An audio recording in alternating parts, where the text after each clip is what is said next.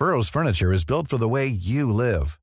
From ensuring easy assembly and disassembly to honoring highly requested new colors for their award-winning seating, they always have their customers in mind. Their modular seating is made out of durable materials to last and grow with you. And with Burrow, you always get fast, free shipping. Get up to 60% off during Burrow's Memorial Day sale at burrow.com slash ACAST. That's burrow.com slash ACAST. burrow.com slash ACAST. Heraldo Media Group presenta Sergio Sarmiento y Lupita Juárez. Información veraz y oportuna con un toque personal y humano. Por el Heraldo Radio, donde la H suena y ahora también se escucha.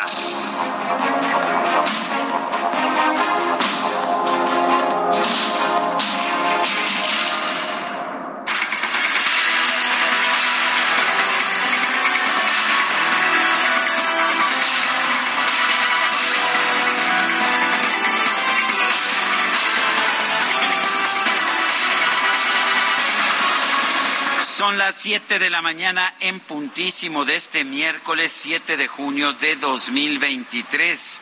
Yo soy Sergio Sarmiento y quiero darle a usted la más cordial bienvenida a El Heraldo Radio.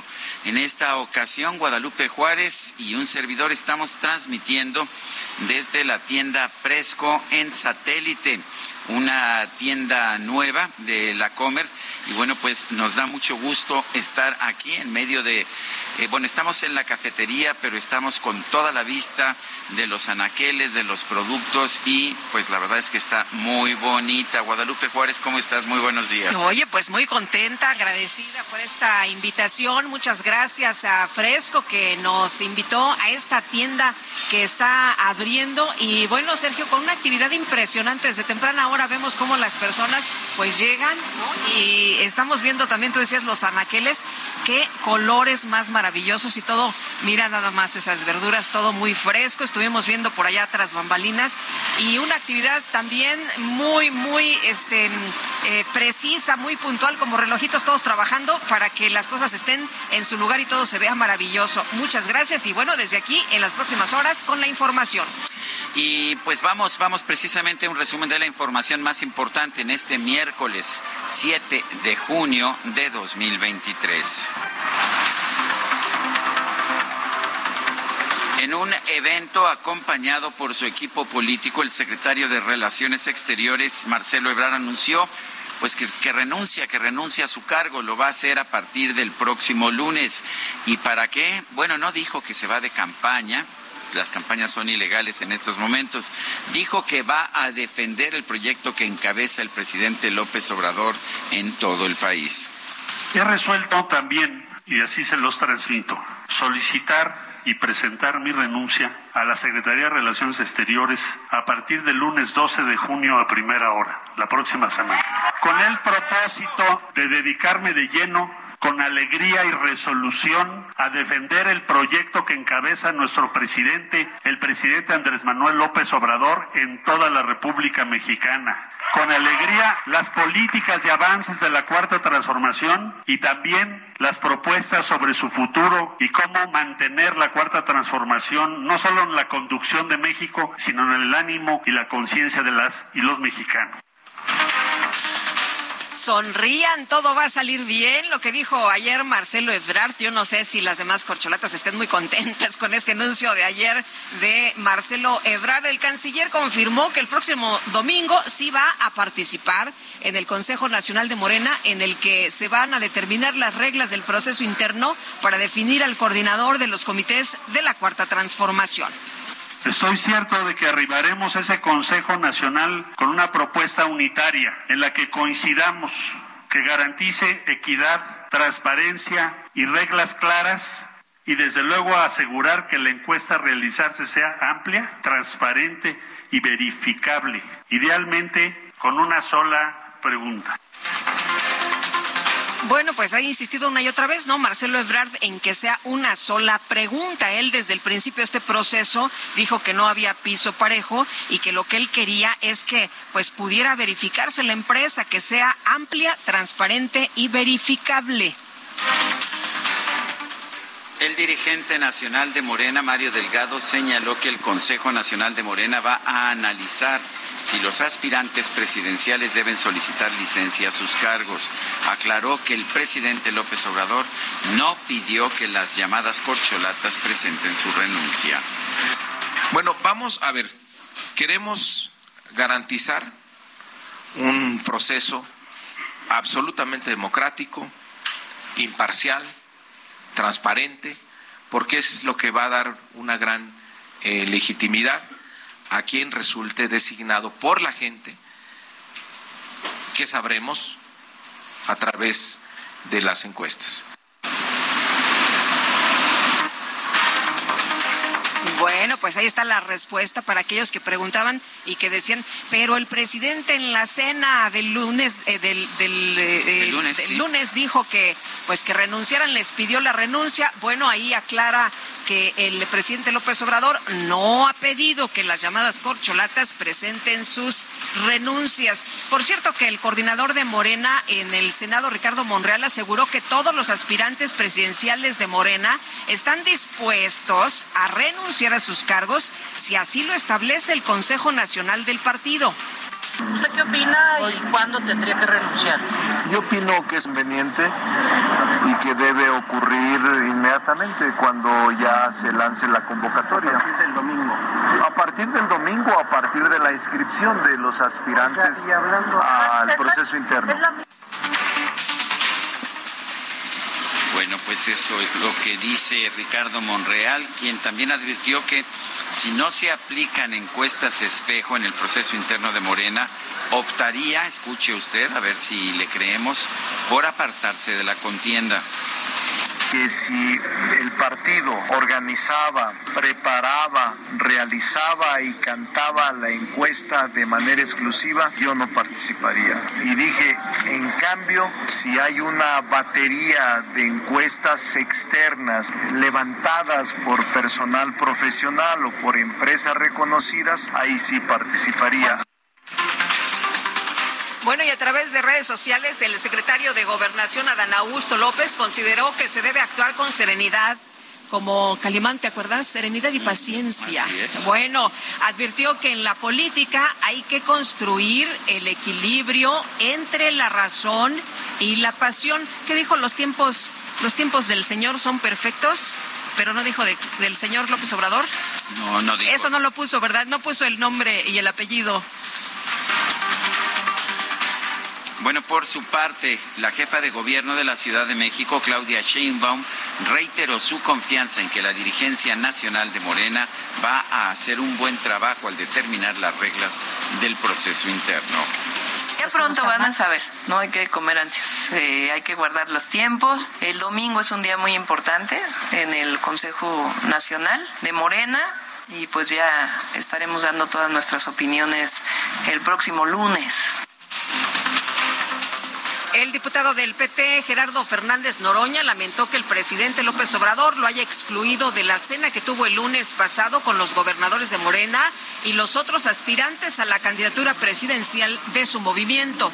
Como aquí también lo expresé, no pido piso parejo, no pido nada. A estas alturas ya ni siquiera pido que me inviten a sus reuniones. Decidan lo que quieran, pongan las condiciones que quieran, establezcan el método que mejor les convenga a su interés. Y yo participaré aspiro a ganar. Bueno, ya a estas alturas, siendo el que no tiene ni un centavo para la campaña, el que no tiene ninguna estructura, el que no tiene ninguna posición importante en la administración pública, el que no encabeza ningún gobierno de los estados y que encima me pongan una traba adicional, el compañero presidente, pues ya me parece demasiado.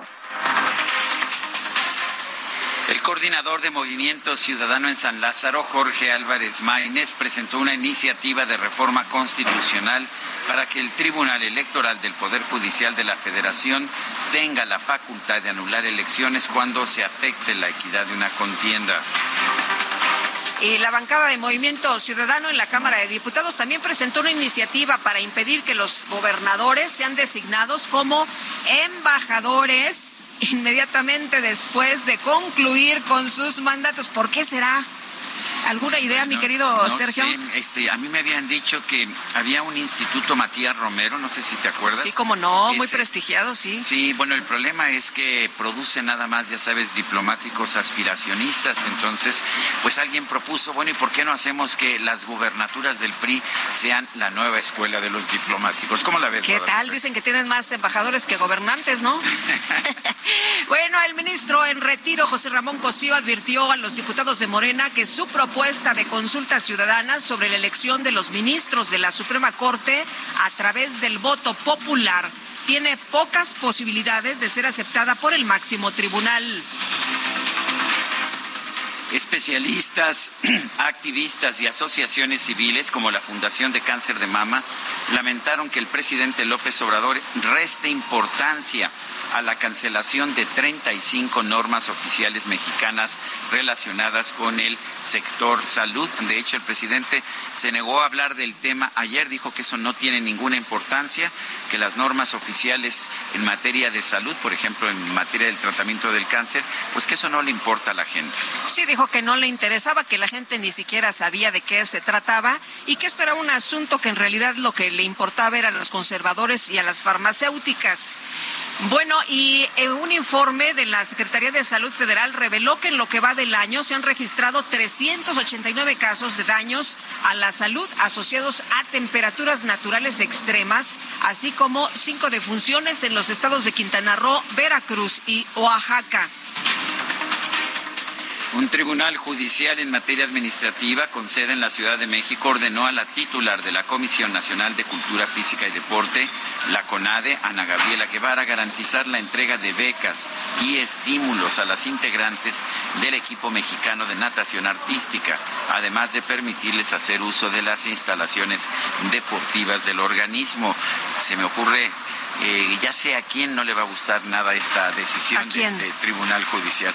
¿No será la presidenta de la CONADE que quiere hacer todo menos promover el deporte? Híjole, se me hace que sí. O a lo mejor no, ¿verdad? Porque ya ves que últimamente ¿Le pues le, da igual, dijo eh, de manera muy vulgar y muy lamentable, bueno, pues que se pongan a vender, a vender calzones y si el problema son los calzones, pues que se los quiten. Imagínate nada más, una funcionaria, pero además alguien que luchó dentro del deporte, que sabe cómo es este tema, lo que se enfrentan eh, los jóvenes deportistas. Ah, es que ella recuerda que se fue a entrenar a Estados Unidos, ella no entrenó en México. Entonces, Me imagino que solita, ¿no? Sin apoyo y sin ah, ayuda. Bueno.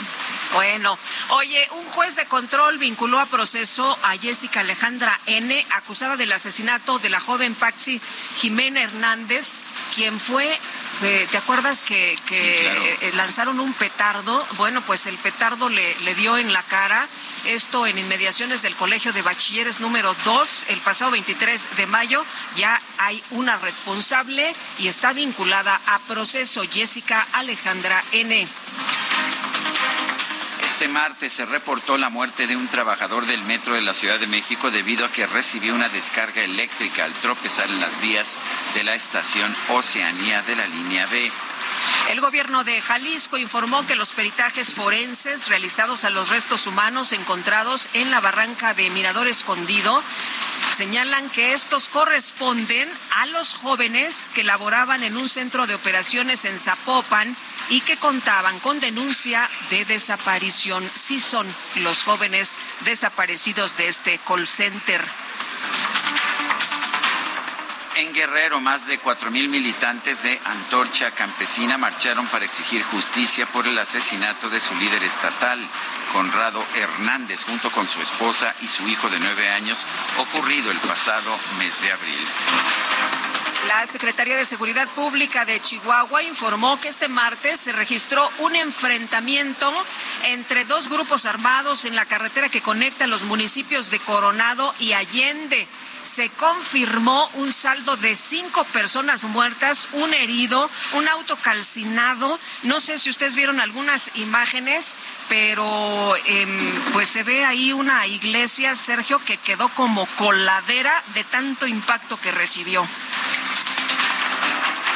Bueno, y en la cadena Univisión de los Estados Unidos se dio a conocer un video una cámara de seguridad de un negocio de Nuevo Laredo, Tamaulipas. Este muestra a un grupo de presuntos militares que ejecuta a cinco civiles y altera la escena del crimen sembrando armas a las víctimas.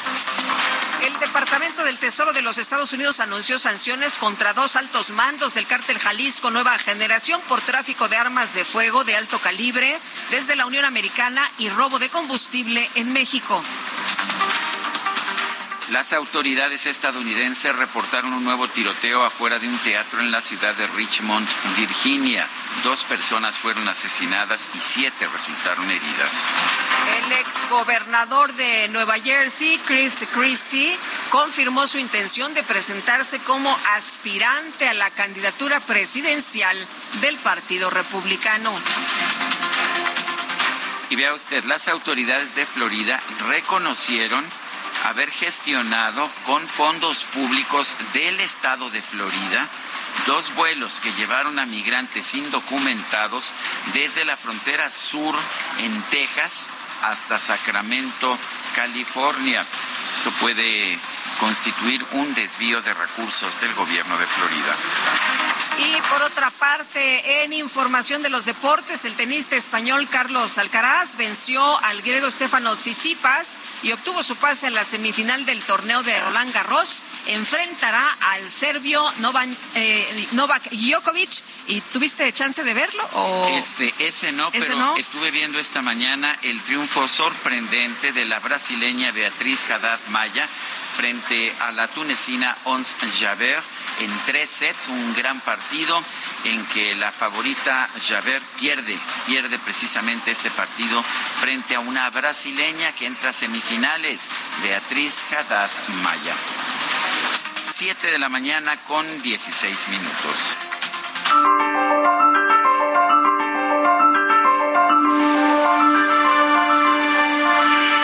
Y vamos a la frase del día. Si queremos que todo siga como está, necesitamos que todo cambie. Giuseppe Tomasi di Lampedusa.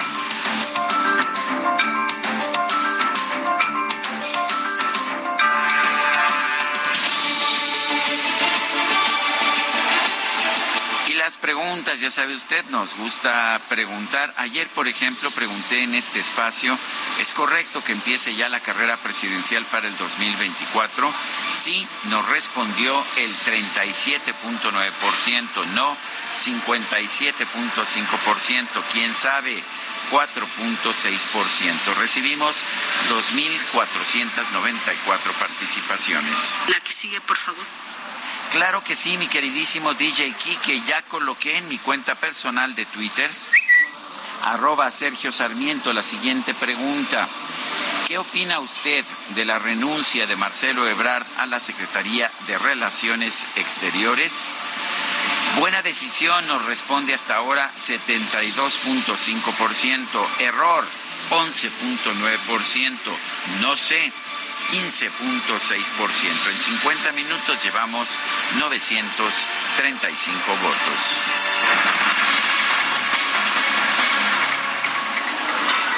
Y ya está con nosotros aquí en fresco en esta ocasión, en vivo, en directo y a todo color, como todos. Mónica Reyes, ¿cómo estás? Buenos días. Muy buenos días, Lupita, Sergio, ¿qué tal amigos del Heraldo Radio? Amigos de la zona de satélite, ¿cómo están?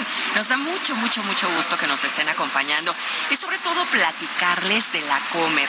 ¿Se acuerdan que por ahí estuve yo narrándoles que pues la Comer del Valle se inauguró el 17 de mayo?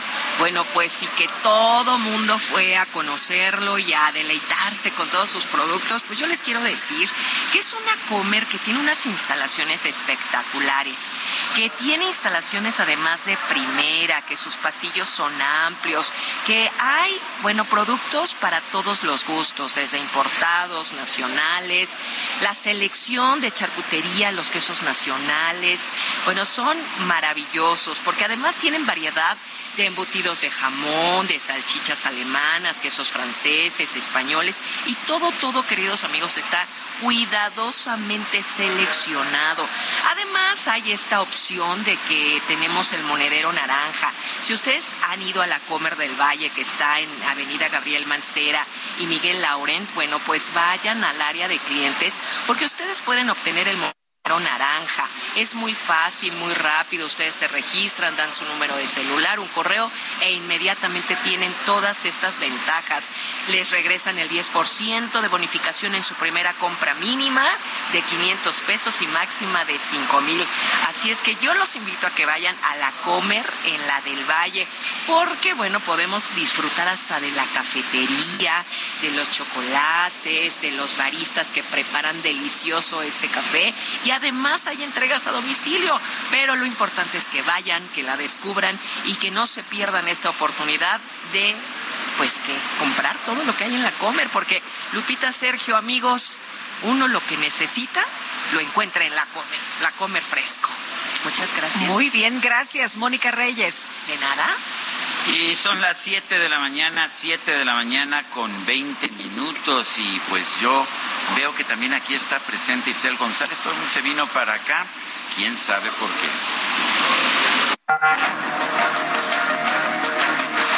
Las destacadas de El Heraldo de México.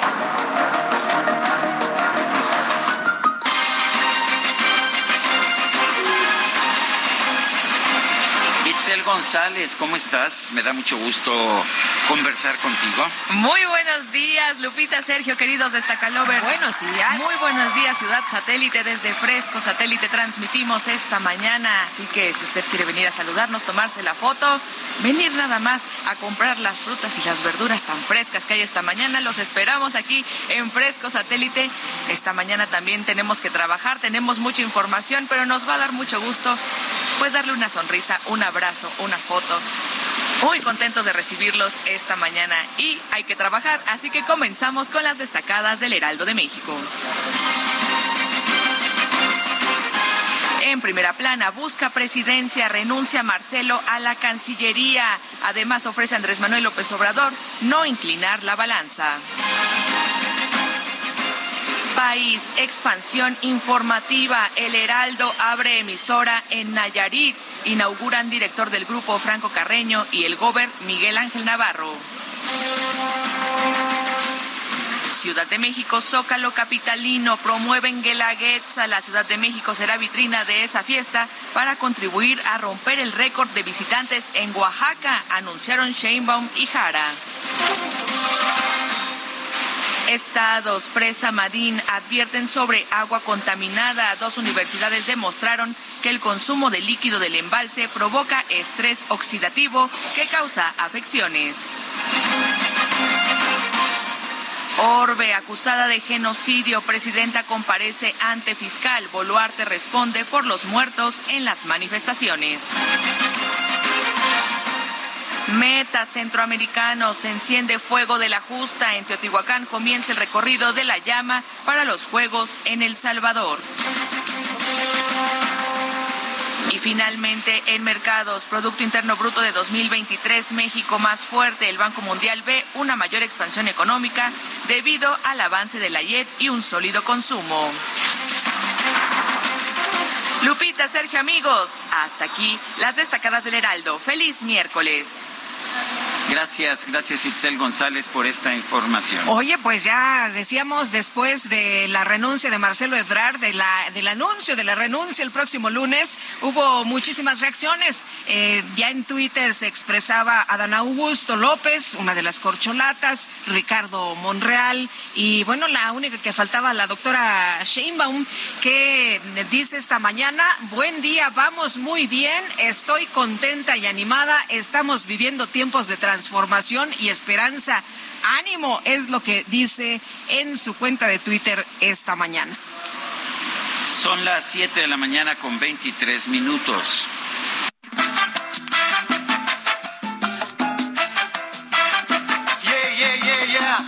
Escuchaba el otro día una emisora radial, un psiquiatra, doctor Luis, daba consejo matrimonial. Marqué frío para bailar por Hey, no, te llamo por una amiga que conocí en un Le pido que me dé solución, pues tiene la llave de mi corazón. Bueno, ¿qué crees, Guadalupe? Hoy es, Creo. Hoy es cumple de uno de mis cantantes, músicos, compositores favoritos, Juan Luis Guerra. No, no, bueno, sí, las personas de, que nos están viendo esta mañana, mi querido Sergio, no tienen los audífonos. Ah. Ellos no escuchan la música que traemos nosotros. Algunos sí, ¿eh? Algunos nos venían escuchando, pero si nos ven bailando aquí y no entienden por qué, no vayan a pensar que pues que, andamos que andamos raros. No, simple y sencillamente estamos eh, escuchando a Juan Luis Guerra, nació el 7 de junio de 1957, está cumpliendo 66 años. Pero aquí estamos escuchando La llave de mi corazón, vamos a una pausa y regresamos. Quiero mandar un saludo, sí, sí, sí, sí, va, va, va, va.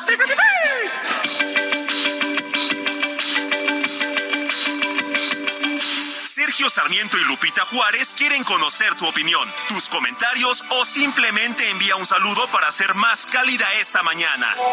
Envía tus mensajes al WhatsApp 55 20 10 96 47.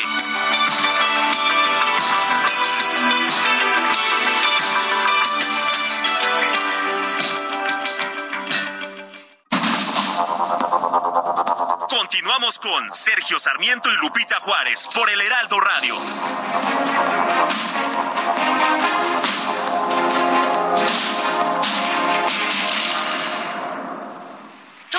Del nuevo Fiat Pulse y acelera tus latidos haciendo eso que te apasiona. Acelera tu pulso con el SUV líder en ahorro de combustible. Estrénalo con una tasa desde 7.99% más seguro gratis. Fiat, sé único. Visita tu distribuidor Fiat Chrysler K31.1% vigencia del 3 al 31 de mayo de 2023. Consulta fiat.com.mx. Hoy se conmemora el Día de la Libertad de Expresión en México. Fue instaurado en 1951 por los editores de periódicos y el entonces presidente Miguel Alemán Valdés con el fin de destacar una prensa libre e independiente para la democracia mexicana. La libertad de expresión es un derecho humano básico, constitucional, fundamental y necesario a la naturaleza humana, consagrado en los artículos 6 y 7 de la Constitución Política.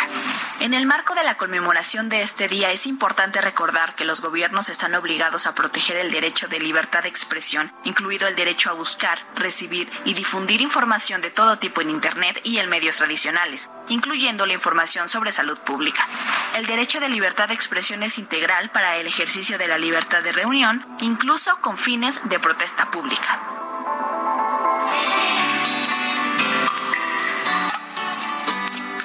Te regalo una rosa,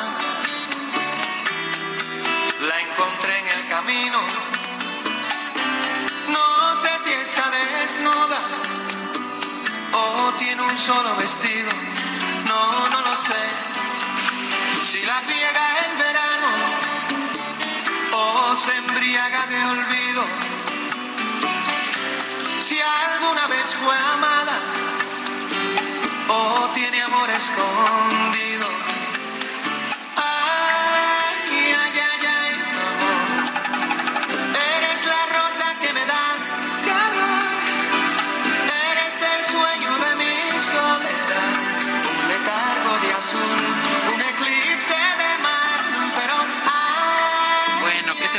Decir, Guadalupe, si me gusta Juan Luis Guerra, está, me saca las lagrimitas. Bachata. Eh, rosa, Bachata, Rosa. Es esta, el nombre de esta canción del cumpleañero Juan Luis Guerra, quien nació el 7 de junio de 1957 en Santo Domingo, en la República Dominicana.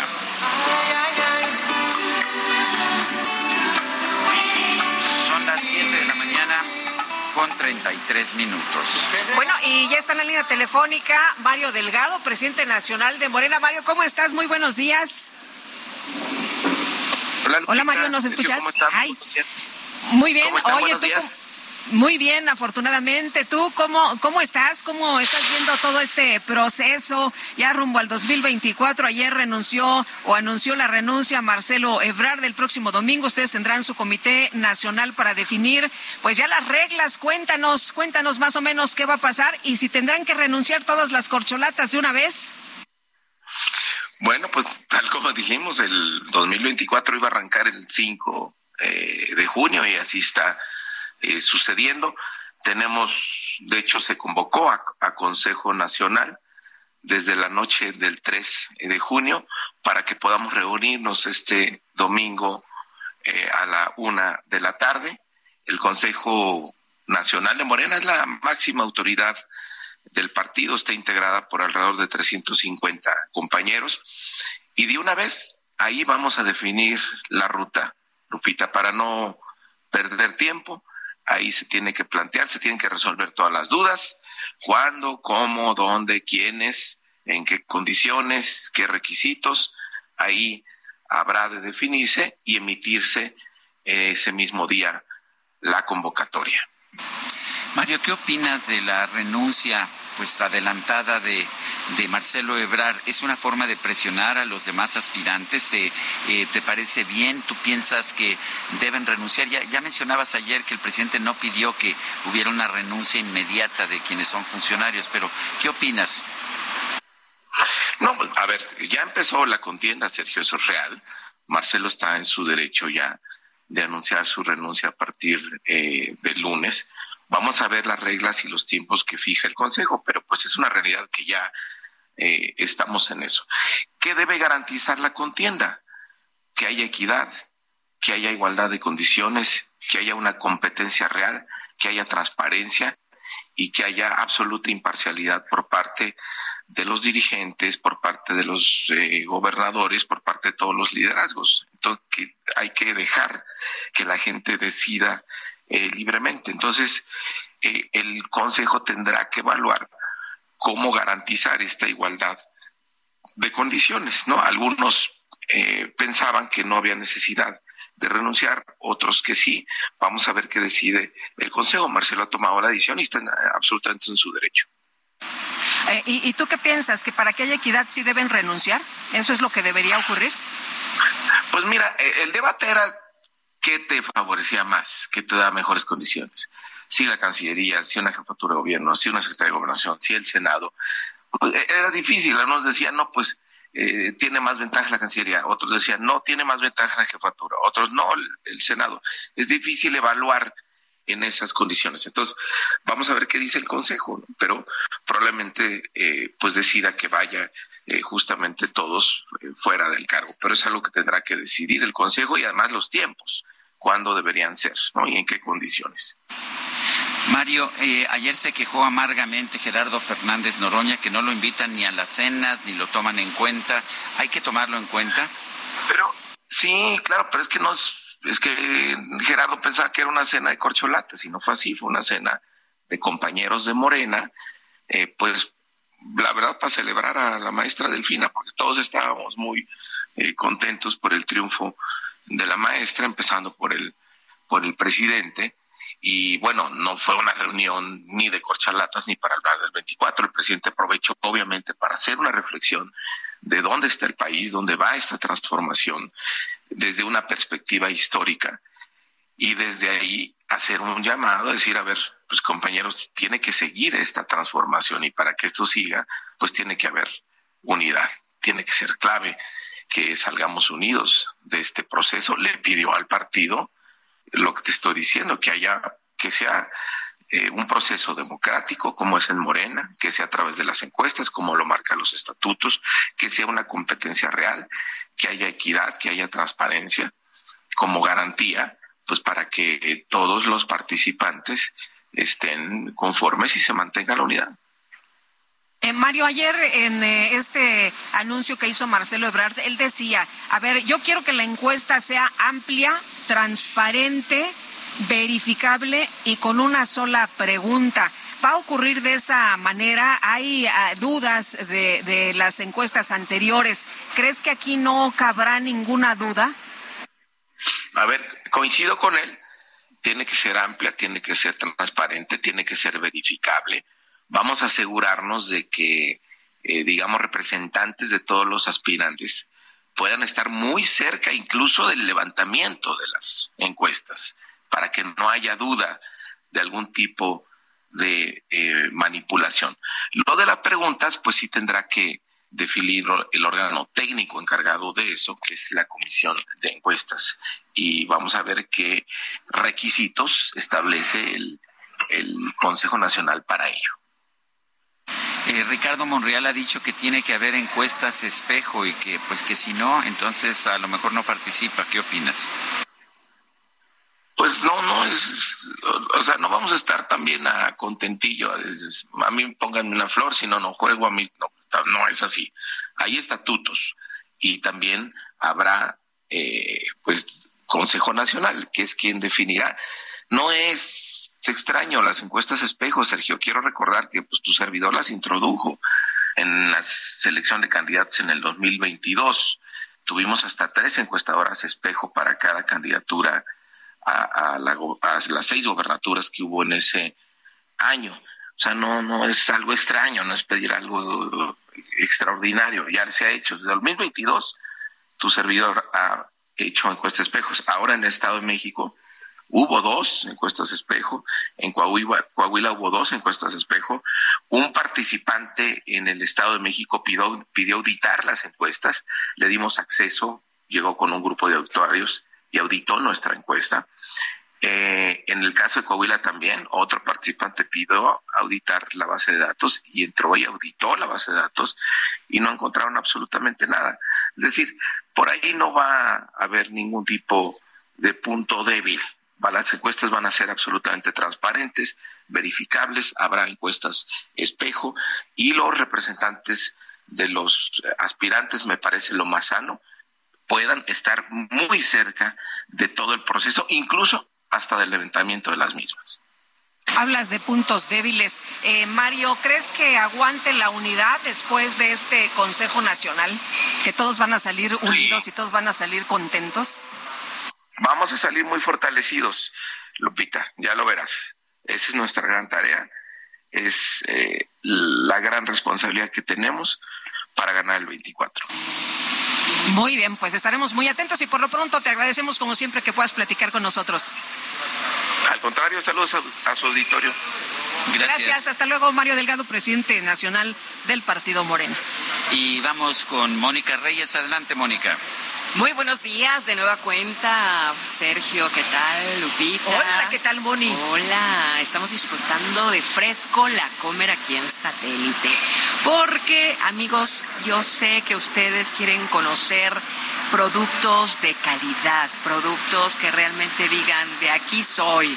Y Fresco La Comer tiene todo esto que yo les estoy hablando, Fresco Satélite. Ustedes llegan y ven que hay una experiencia de compra única donde están esos productos que tienen la calidad, la frescura y la variedad que siempre han buscado.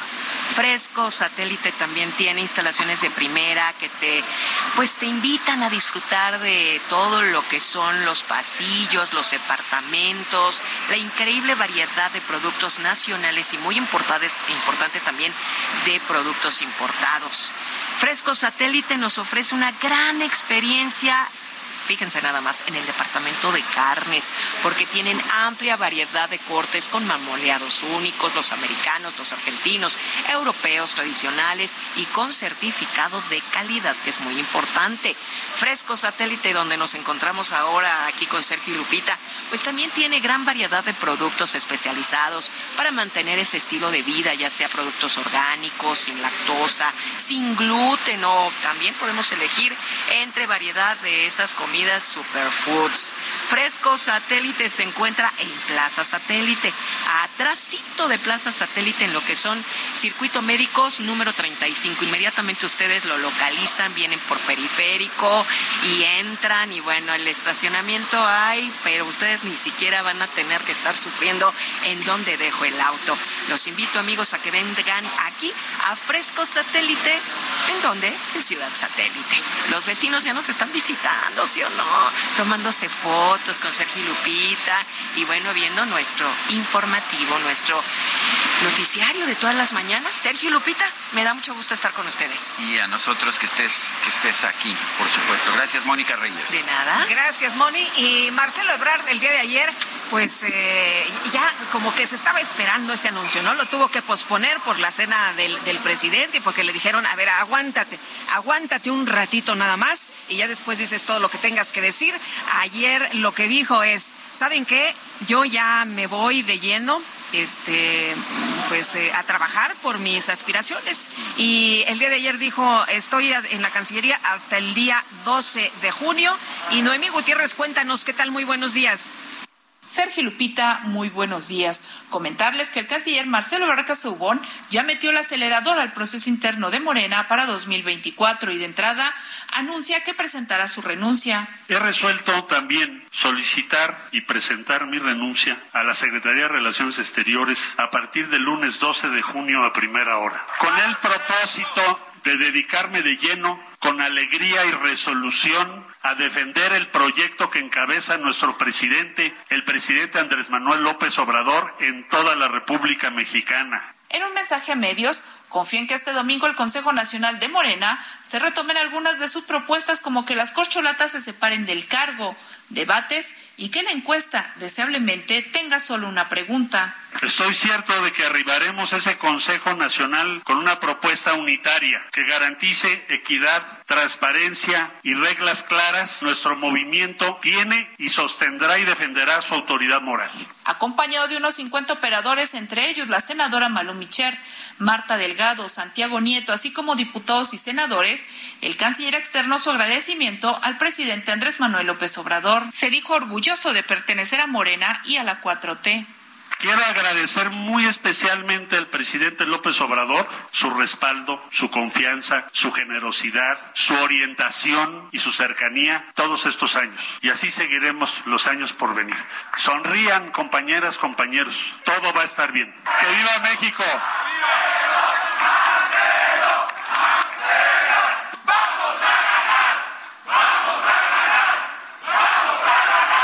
Sergio Lupita, la información que les tengo. Muy bien, muchas gracias, Noemi. ¿Qué tal? Sonrían, todo va a estar bien. es lo que dice Marcelo. Pues bueno, pues qué bueno que está sonriendo. Por lo pronto, pues claramente ya está, como dicen, eh, como decía el propio Mario Delgado, ya estamos en campaña. Bueno, para analizar la renuncia de Marcelo Ebrard, tenemos en la línea telefónica a Renata Turrent.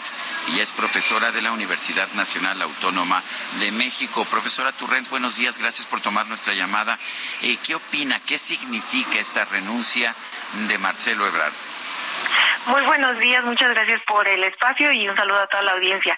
Bueno, eh, a mí me gustaría empezar eh, hablando, por supuesto se va a extrañar el canciller eh, Marcelo Ebrard, ha sido un gran funcionario público a lo largo de este sexenio, pero creo que el, eh, la postura que él tiene frente al 2024 y, y, en específico frente al proceso interno de Morena, lo, lo, pone en una situación en la cual si él está tratando de negociar que parte del proceso interno requiera que las, las eh, los y la eh, aspirante a la candidatura de Morena renuncien, pues eh, el hacerlo eh, también, ¿no? O, primero. Entonces, en ese sentido, creo que es eh, una muestra, una parte de la negociación que él quiere poner en la mesa, que me parece que es válida, a pesar de que, por supuesto, no, no creo que sea lo mismo una renuncia para él o para Dan Augusto que, para la jefa de gobierno, ¿no? Por ejemplo, que tendrá un costo político quizá un poco más alto, pero que, bueno, así son las negociaciones políticas y, y es, es, es válido que él, eh, él ponga esa, esa propuesta en la mesa. El domingo, como, como ya bien eh, informaban, el, eh, será el Consejo Nacional de Morena donde se decidirán eh, las reglas en específico, ¿no? Tiempos, el, el, tipo de pregunta, etcétera. Pero creo que sí es importante recordar que el, los estatutos de Morena son bastante claros en el método de selección, eh, que es por encuesta, eh, y que en este sentido eh, lo que yo celebro es que todas las personas involucradas en el, en el en las aspiraciones rumbo al 24 eh, están comprometiéndose a, a respetar esta, los estatutos de Morena, este este proceso interno que se tiene, porque venimos de una elección muy importante en el Estado de México y en Coahuila, ¿no? La diferencia tan radical de una campaña y otra, en una donde hubo unidad, pesar de que eh, Higinio o, que Horacio también tenían aspiraciones legítimas, pero que al final de cuentas respetaron el proceso interno, pues fue una campaña muy fuerte para Morena, versus el caso de Coahuila, donde eh, hubo, eh, pues ahora sí que las aspiraciones personales se pusieron por encima que las del proyecto y por lo tanto pues fue catastrófico no para para el, proceso electoral de Morena allá en Coahuila entonces creo que eso habla bien de, del partido en el sentido de este aprender lecciones pasadas y, vaya que son muy recientes pero en ese sentido creo que es, muy positivo.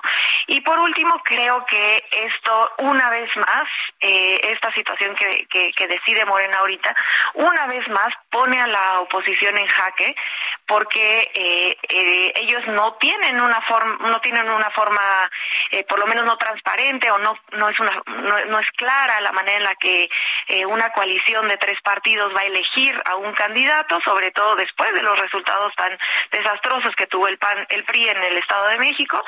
Em, y que además de todo, en caso de que todas las demás cocholatas, como se dice eh, este comúnmente ahora, eh, decidan renunciar, pues esto arranca una campaña electoral un año antes, ¿no? Eh, mientras que ellos todavía están decidiendo su proceso de selección. Renata, eh, ¿consideras que después de esta eh, de este consejo que van a tener el domingo, en realidad salgan unidos si no les gusta la manera en que van a seleccionar al candidato? Yo creo que sí, eh, creo que el mensaje del canciller ayer va en ese sentido. Probablemente eh, eh, ha habido pláticas previas, el eh, Mario Delgado ha dicho que, que, iba a hablar con ellos, probablemente en la cena con el presidente se habrá mencionado alguna u otra cosa, entonces yo creo que parte de las propuestas, Marcelo tenía mm, a grandes rasgos tres propuestas, uno que, que solo fuera una, digamos, cambios en, en el método de la encuesta, que era que fuera solamente una pregunta, que se tardara un poco más de tiempo, es decir, extender un poco más para darle a él eh, más tiempo para alcanzar a la jefa de gobierno. La segunda era justo esta, que renunciaran todas las cocholatas. Eh, y la tercera era que hubiera debates.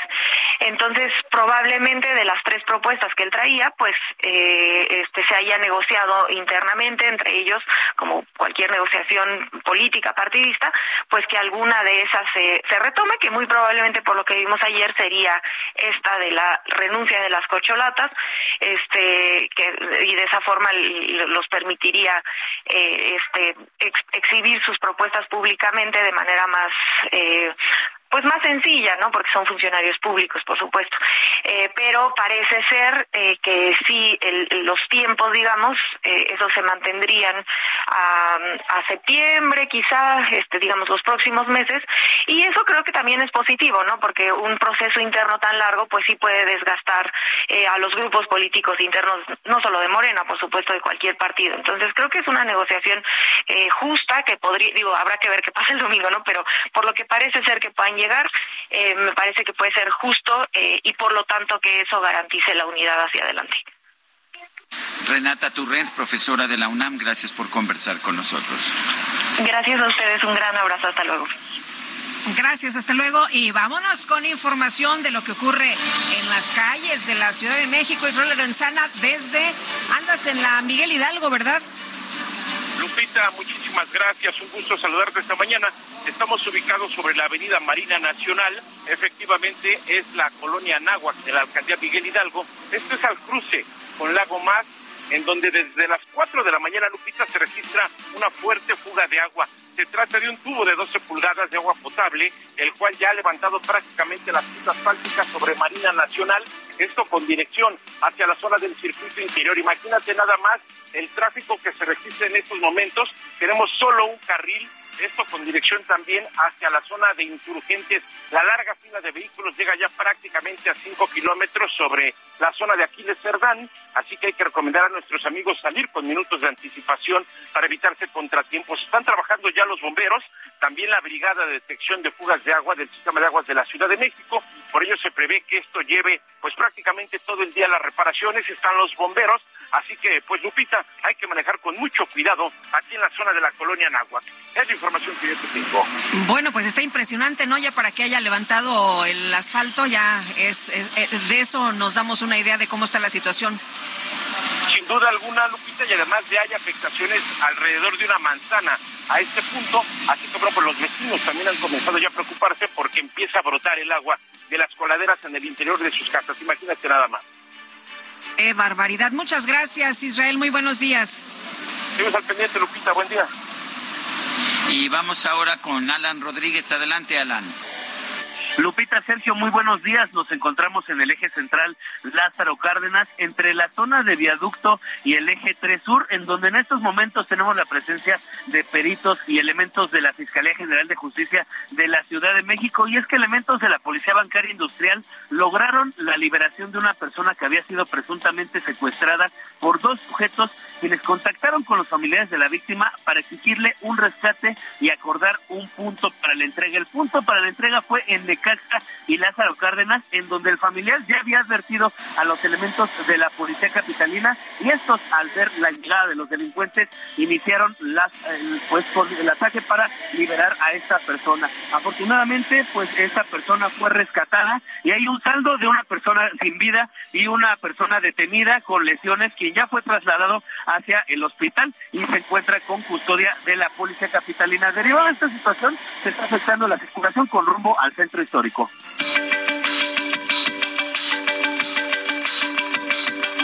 Sergio Sarmiento y Lupita Juárez quieren conocer tu opinión, tus comentarios o simplemente envía un saludo para ser más cálida esta mañana. Envía tus mensajes al WhatsApp 55 20 10 96 47.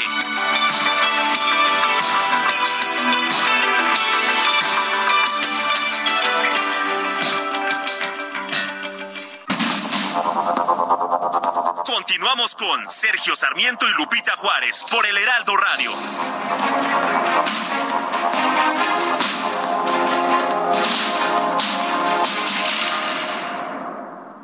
Toma un minuto y piensa en tu momento favorito. En tu graduación, por ejemplo. Ahora piensa en todas las empresas que se necesitan para hacerla posible. Las que rentan los salones, las que hacen la comida. Las empresas al comprar y vender entre sí generan economía para miles de familias. Cierto. Radio y Televisión Mexicanas. Voz de las empresas. Consejo de la Comunicación. Toma el volante del nuevo Fiat Pulse y acelera tus latidos haciendo eso que te apasiona. Acelera tu pulso con el SUV líder en ahorro de combustible. Estrénalo con una tasa desde 7.99% más seguro gratis. Fiat, sé único. Visita tu distribuidor Fiat Chrysler K31.1% vigencia del 3 al 31 de mayo de 2023. Consulta fiat.com.mx. Tengo un Dios admirable en los cielos, el amor de su Espíritu Santo. Por su gracia yo soy hombre nuevo y de gozo se llena mi canto. De su imagen soy un reflejo que me lleva por siempre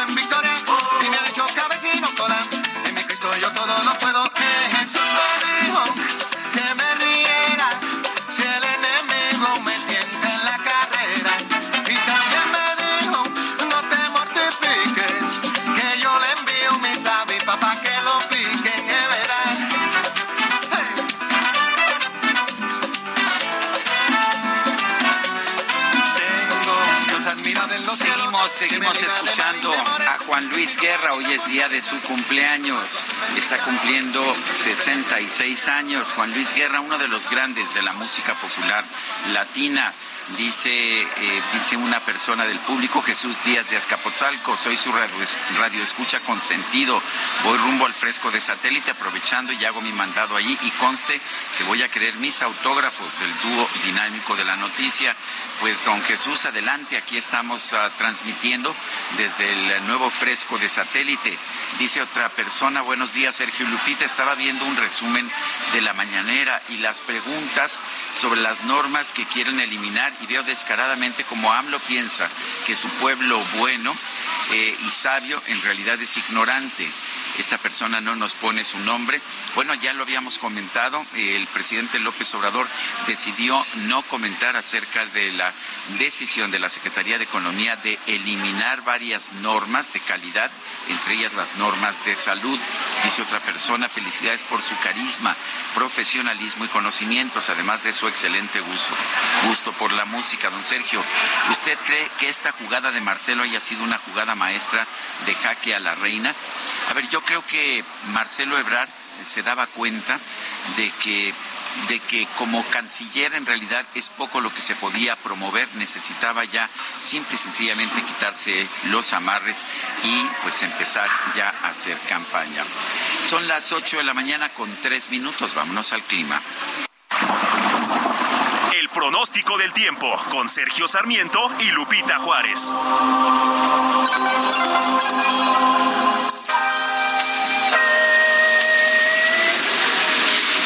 Rodríguez, meteorólogo del Servicio Meteorológico Nacional de la Conagua, ¿qué nos tienes adelante? Hola, muy buenos días, Lupita y Sergio. Les comento que este miércoles prevalecerá una circulación anticiclónica a niveles medios de la atmósfera, lo que mantiene la tercera onda de calor sobre el territorio nacional. Con temperaturas superiores a los 40 grados Celsius en regiones de Sinaloa, Nayarit, Jalisco, Michoacán, Guerrero, Morelos, Campeche y Yucatán, así como temperaturas que van de los 35 a los 40 grados Celsius en 18 entidades del país, por lo que les recomendamos mantenerse hidratados y exponerse al sol por periodos prolongados de tiempo. Por su parte, canales de baja presión sobre el norte, centro y sureste de México, incluida la península de Yucatán, en combinación con la entrada de aire cálido y húmedo proveniente del Golfo de México y el Océano Pacífico, propiciarán lluvias y chubascos con posibles descargas eléctricas y también la posibilidad de caída de granizo en zonas que, perdón, en entidades que irán con con, a ver, una disculpa. En regiones, incluye el Valle de México y así como en la península de Yucatán, con lluvias puntuales fuertes, en Coahuila, en Nuevo León, Tamaulipas, San Luis Potosí, Puebla, Morelos, Veracruz, Oaxaca, Yucatán y Quintana Roo, así como lluvias puntuales fuertes en Chiapas. Finalmente, el paso de la corriente en chorro sobre el norte de México ocasionará vientos con rachas de 60 a 80 kilómetros por hora y la probable formación de torbellinos en Chihuahua y Coahuila. Para el Valle de México se pronostica un ambiente cálido y cielo medio nublado a nublado con probabilidad de lluvias en intervalos de chubascos que podrían acompañarse de descargas eléctricas y caída de granizo en la Ciudad de México y en el Estado de México. La temperatura máxima aquí en la Ciudad de México será de 26 a 28 grados Celsius y para Toluca, en el Estado de México, la temperatura máxima será entre 22 y 24 grados Celsius. Hasta aquí el reporte, Sergio Lupita. Pues gracias Javier Rodríguez por esta información. Un fuerte abrazo. Que tengan excelente día. Igualmente, Javier, yo dije, no, Javier, se me hace que nos está poniendo a prueba para ver si estamos atentos de lo que está diciendo. Bueno, vámonos a otras informaciones. Un enfrentamiento entre grupos armados en la comunidad de Santanita, en el municipio de Huachochi, allá en Chihuahua, dejó una iglesia, bueno, ¿qué le podemos decir? Es impresionante ver la imagen de la iglesia que está como coladera, está llena de, de hoyos de pues los impactos que recibió una persona una persona, una más, asesinada, un auto que fue calcinado, en fin, de nueva cuenta, pues esta situación tan, tan dramática que se vive en el país. Federico Guevara, cuéntanos, ¿qué tal? Muy buenos días. Buenos días, Lupita, y efectivamente, como tú bien acotas, fue en la localidad o en la comunidad de Santanita, en el municipio de Huachochi, donde ocurrió este enfrentamiento entre grupos delincuenciales. Autoridades ministeriales localizaron más de 700 casquillos percutidos de armas AK-47 49 milímetros, entre otras las que fueron utilizadas para rafaguear, para dejar así como que eso a, a, esta, a este templo. La reacción de la gobernadora del estado fue una y por demás clara. Escuchemos. Estamos en investigación, tuve el reporte eh, pues hace ya bastantes horas, pero eh, pues está en investigación. No, pero no fue un mensaje a la comunidad católica, no fue un mensaje eh, en el templo, fue, fue de otro tipo. Y hay que recordar, Lupita, que es en este municipio en donde fueron asesinados los dos sacerdotes jesuitas y un guía turístico, razón por la cual suponemos que la gobernadora da esta aclaración. En el interior del templo se encontró el cuerpo sin vida de una persona de sexo masculino, mismo que estaba decapitado y a 20 metros del lugar se encontró su cabeza. Asimismo, dos viviendas contiguas resultaron con daños por este rafadeo incesante de balas que fueron percutidas. Hasta aquí la información notita, se desconoce la identidad del occiso y pues esto nos evidencia tan solo una cosa la violencia en la región serrana en este estado continúa. Federico, muchas gracias por este reporte. Muy buenos días. Te mandamos un abrazo. Gracias, igualmente. Vale. Bueno. Bueno, y se acerca un aniversario, un aniversario, el aniversario del asesinato de los sacerdotes jesuitas Javier Campos y Joaquín Mora en la comunidad de Cerocahui. En la línea telefónica, Javier Pato Ávila Aguirre, el Pato, presidente de la Comisión de Solidaridad y Defensa de los Derechos Humanos. Eh, Pato, gracias por tomar nuestra llamada. Cuéntenos eh, cómo, cómo van a conmemorar ustedes esta pues esta tragedia que ocurrió hace casi un año allá en Cerocahui. ¿Qué tal, Sergio? Muy buenos días. Pero el primer aniversario vamos a tener algún, alguna serie de eventos, principalmente el de la comunidad de Cerocahui. Se va a hacer la memoria de los cuatro eh, asesinados. También no olvidemos a Pedro y a Paul, junto con Javier y Joaquín. Y se va a hacer la memoria a la manera rarámuri, les vamos a hacer lo que le llaman ellos un nutema. Nutema es una ceremonia especial que ayuda al difunto a llegar a su destino final, al, cielo, para ellos, para nosotros. Es una velación toda la noche, con sus bailes rituales. Al día siguiente, se va, a la hora que, cayeron los, eh, los padres, a las tres de la tarde más o menos, se va a hacer la ceremonia, la Eucaristía.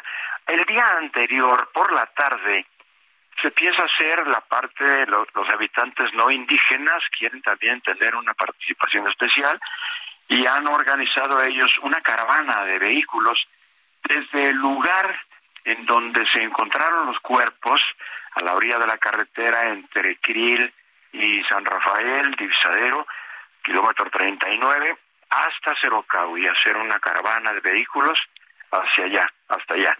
Y en la ciudad de Chihuahua, igual, a las 7 de la noche se tendrá una Eucaristía en nuestra parroquia de los jesuitas del Sagrado Corazón. Y después de la Eucaristía se tendrá una marcha en silencio, con velas, eh, en señal de paz, hacia la plaza principal del pueblo, digo, de la ciudad, perdón, de la ciudad capital. Esas son por lo pronto dos celebraciones aquí en el estado de Chihuahua.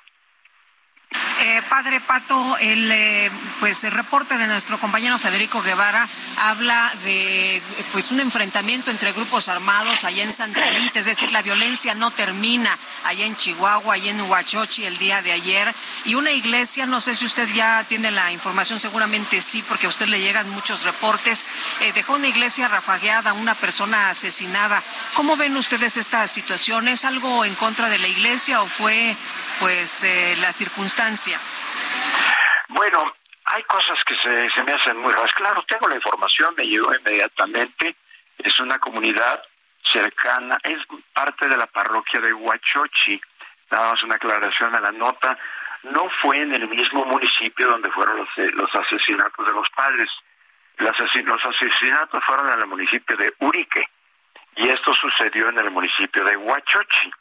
Escuché la declaración de la señora gobernadora que dice, dice no, no fue un mensaje a la comunidad católica, fue otra cosa. A mí me gustaría mucho saber qué piensa la señora de cuál es esa otra cosa. No creo yo que hayan ido a saltar una conazupo, se metieron y no vieron, y vieron que no encontraron ni maseca, ni frijol, ni arroz, y de coraje rafajearon el templo. Yo tengo las fotografías en el, en el fondo de la capilla, ahí junto al altar, hay cerca de 100 agujeros de balas está rafagueado el Cristo, las imágenes de la Virgen de Guadalupe, otra imagen de la Sagrada Familia, etcétera. Este, no sé qué pasa ahí con eso. Yo me imagino que es una prueba de poder. Decir, miren hasta dónde nos metemos, estos territorios ya no nos importan. Eso es muy serio porque, lo he dicho, el pueblo mexicano es profundamente religioso, no precisamente nada más católico, es profundamente religioso y se ha profanado un espacio muy significativo para el pueblo. No sé qué está qué es lo que está pasando. Eh, es preocupante. Eh, bueno, lo que estamos viendo también es una violencia generalizada, no solamente en la, zona, la zona serrana ya en Chihuahua, sino en muchos lugares de nuestro país. Eh, ¿Hay algo que se pueda hacer? ¿Es culpa del gobierno? ¿Es culpa de la prohibición de las drogas? ¿Tienen ustedes alguna posición sobre eso, sobre los, las causas profundas? ¿Es cuestión de dar más abrazos y menos balazos a los criminales? ¿Qué, qué opinan ustedes? Bueno, esa frasecita sigue siendo, sigue siendo para mí ridícula. Lo repito, ya no alcanzan los abrazos para tapar los balazos, es demasiado. ¿Qué lectura hay? Es como tú dices, Sergio, es demasiada la violencia y no nada más en Tarahumara, como lo dices, es en todo el país. Habla de una incapacidad impresionante que hay en el fondo. Convenios, arreglos son preguntas, no son respuestas ni afirmaciones. ¿Qué es lo que pasa? ¿Qué es lo que pasa en los gobiernos estatales y el federal? Hay incapacidad realmente para generar espacios de paz, de tranquilidad. Nosotros seguimos como iglesia ofreciendo nuestra mano para construir, para dialogar, para buscar caminos junto con el gobierno. Ya no podemos dejarle la responsabilidad únicamente a los gobiernos, porque ya estamos viendo cómo nos va. Nosotros seguimos abiertos y seguimos construyendo y seguimos fortaleciendo, seguimos este, organizando foros de, eh, discusión para buscar la justicia y la paz, la reconciliación, la reconstrucción del tejido social. Esa es nuestra misión y la seguiremos llevando adelante.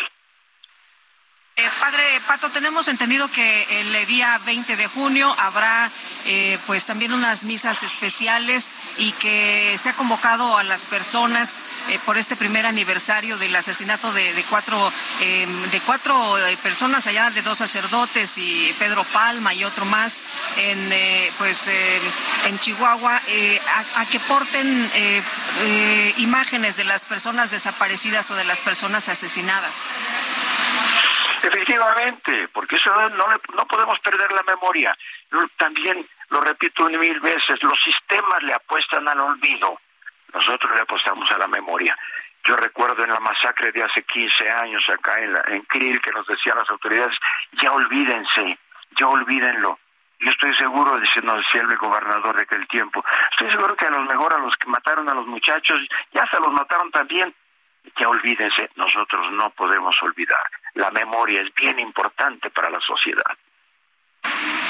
Pues yo quiero agradecerle eh, Javier Ávila Aguirre Pato, presidente de la Comisión de Solidaridad y Defensa de los Derechos Humanos, el haber conversado con nosotros esta mañana.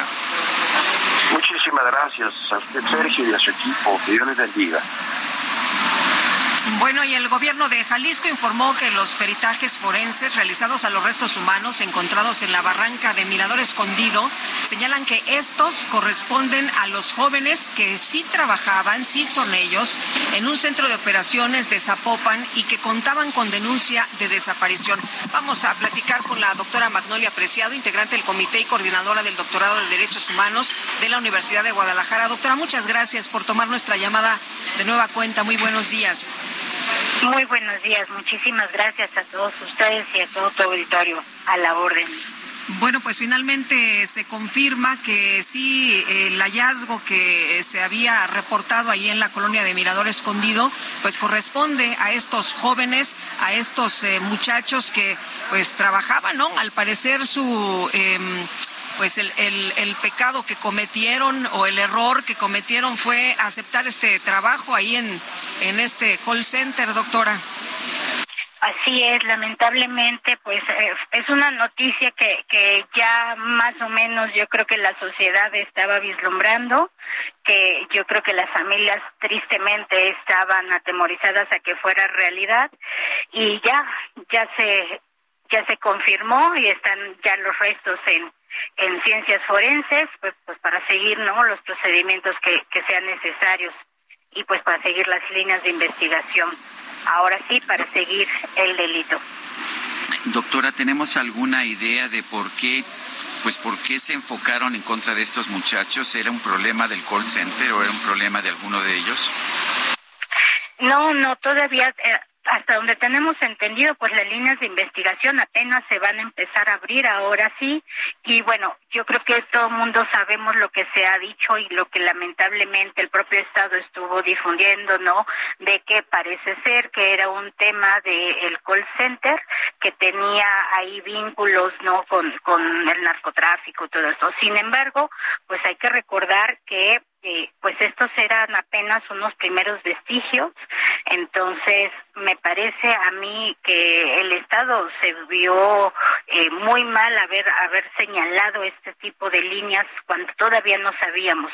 Creo que es a partir de ahora donde tiene la, la obligación, la responsabilidad de abrir todas las líneas que sean eh, necesarias para saber por qué, porque estos jóvenes, porque a estos ocho, porque pues no son los únicos. Y bueno, saber si hay más, porque eso sí tampoco lo sabemos, si hay más desapariciones relacionadas a este caso.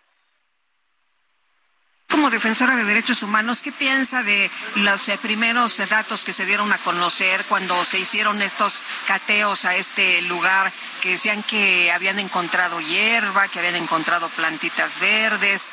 Em, trataron como de pues señalar, ¿no? A, a los jóvenes. ¿Qué piensa usted?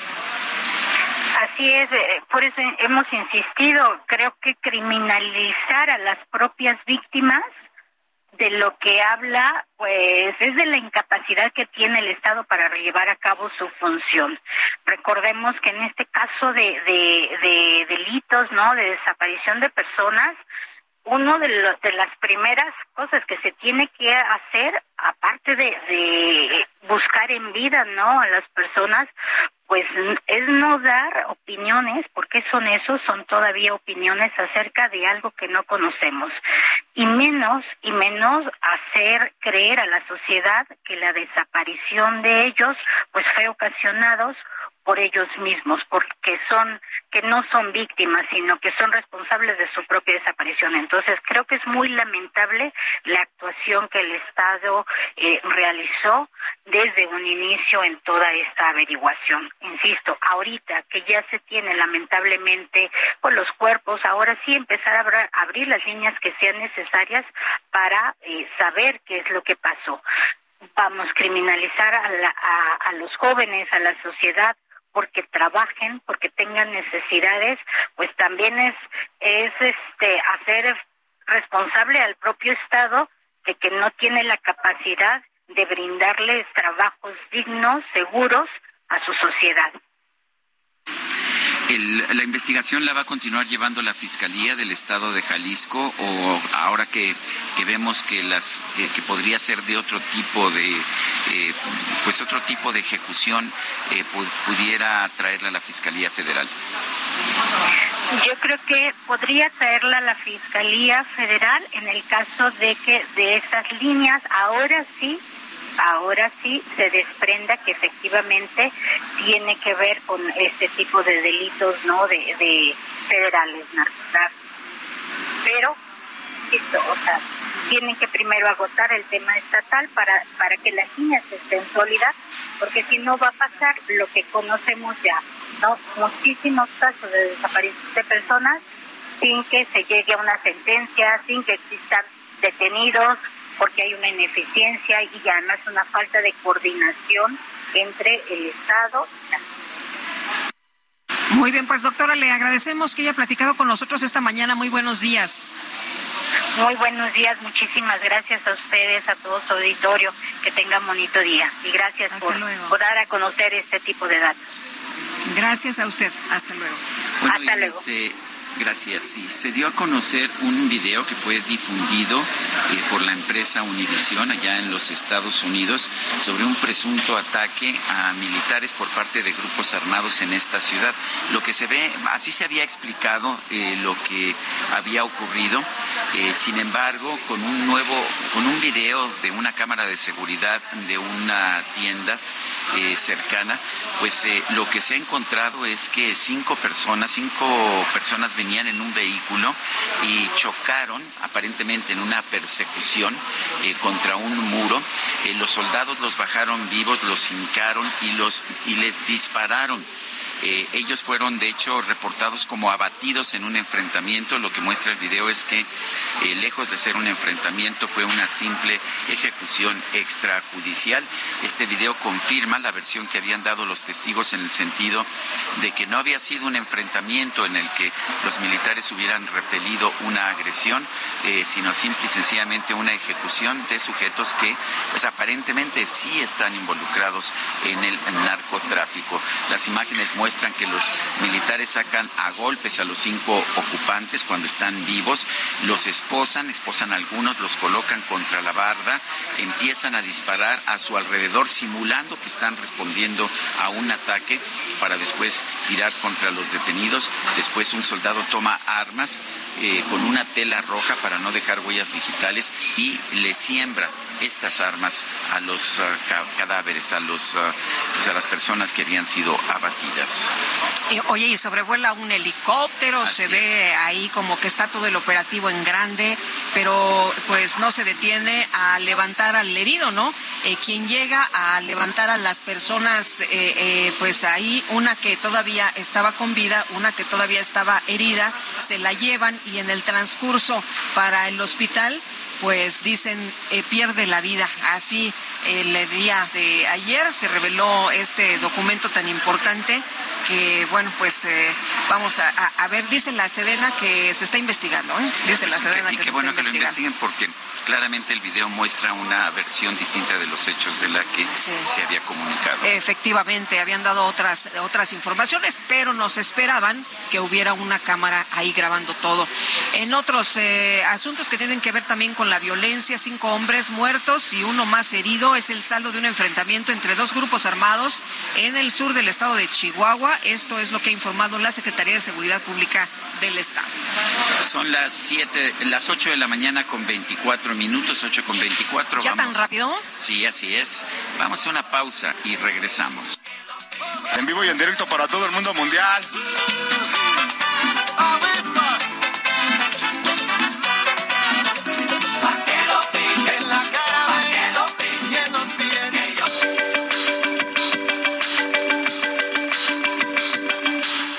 Sarmiento y Lupita Juárez quieren conocer tu opinión, tus comentarios o simplemente envía un saludo para ser más cálida esta mañana. Envía tus mensajes al WhatsApp. Everyone knows therapy is great for solving problems, but getting therapy has its own problems too, like finding the right therapist, fitting into their schedule, and of course, the cost. Well, BetterHelp can solve those problems. It's totally online and built around your schedule. It's surprisingly affordable too. Connect with a credentialed therapist by phone, video, or online chat, all from the comfort of your home. Visit betterhelp.com to learn more and save 10% on your first month. That's BetterHelp H E L P. WhatsApp 55 20 10 96 47.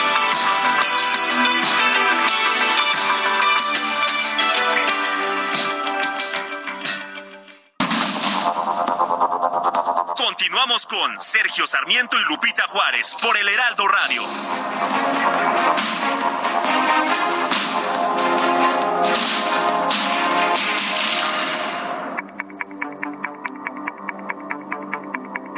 Jaque Mate con Sergio Sarmiento.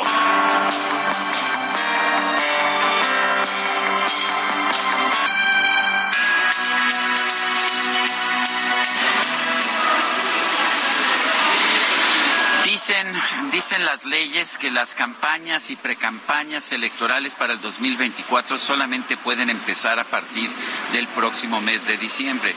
Pero sabemos que en este caso, esta es una ley imposible de cumplir. Hemos estado viendo, de hecho, eh, campañas, precampañas, gasto de recursos que no sabemos de dónde vienen a lo largo de los últimos meses, mientras cada uno de los aspirantes a la presidencia de la República busca su oportunidad. Yo siempre estuve en desacuerdo con estas leyes que pretenden que los políticos no hagan política, excepto en, ciertas, en cierto número de semanas muy delimitadas. Me parece que es imposible lograr esto. De manera que, pues por lo pronto, le doy la bienvenida a Marcelo Ebrard en este momento que ha decidido renunciar al puesto que venía ocupando como secretario de Relaciones Exteriores. Me parece que él ha utilizado este puesto en buena medida para promoverse. Qué bueno que ya no lo haga así, qué bueno que simple y sencillamente eh, deje, deje abiertos sus, ah, abiertas sus ambiciones y que pues empiece ya a trabajar para su sueño de ser presidente de la República. Creo que también los demás aspirantes deben hacer lo mismo. No hay nada de malo en aspirar a la presidencia, no hay nada de malo en aspirar a un cargo de elección popular. Lo que no se vale es hacerlo por debajo del agua y utilizando la permanencia en algún puesto público. Yo soy Sergio Sarmiento y lo invito a reflexionar.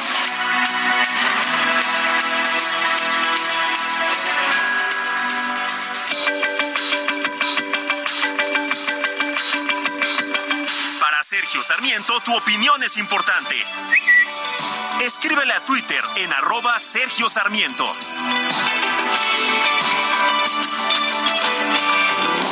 Vamos, vamos, vamos, vamos con más música.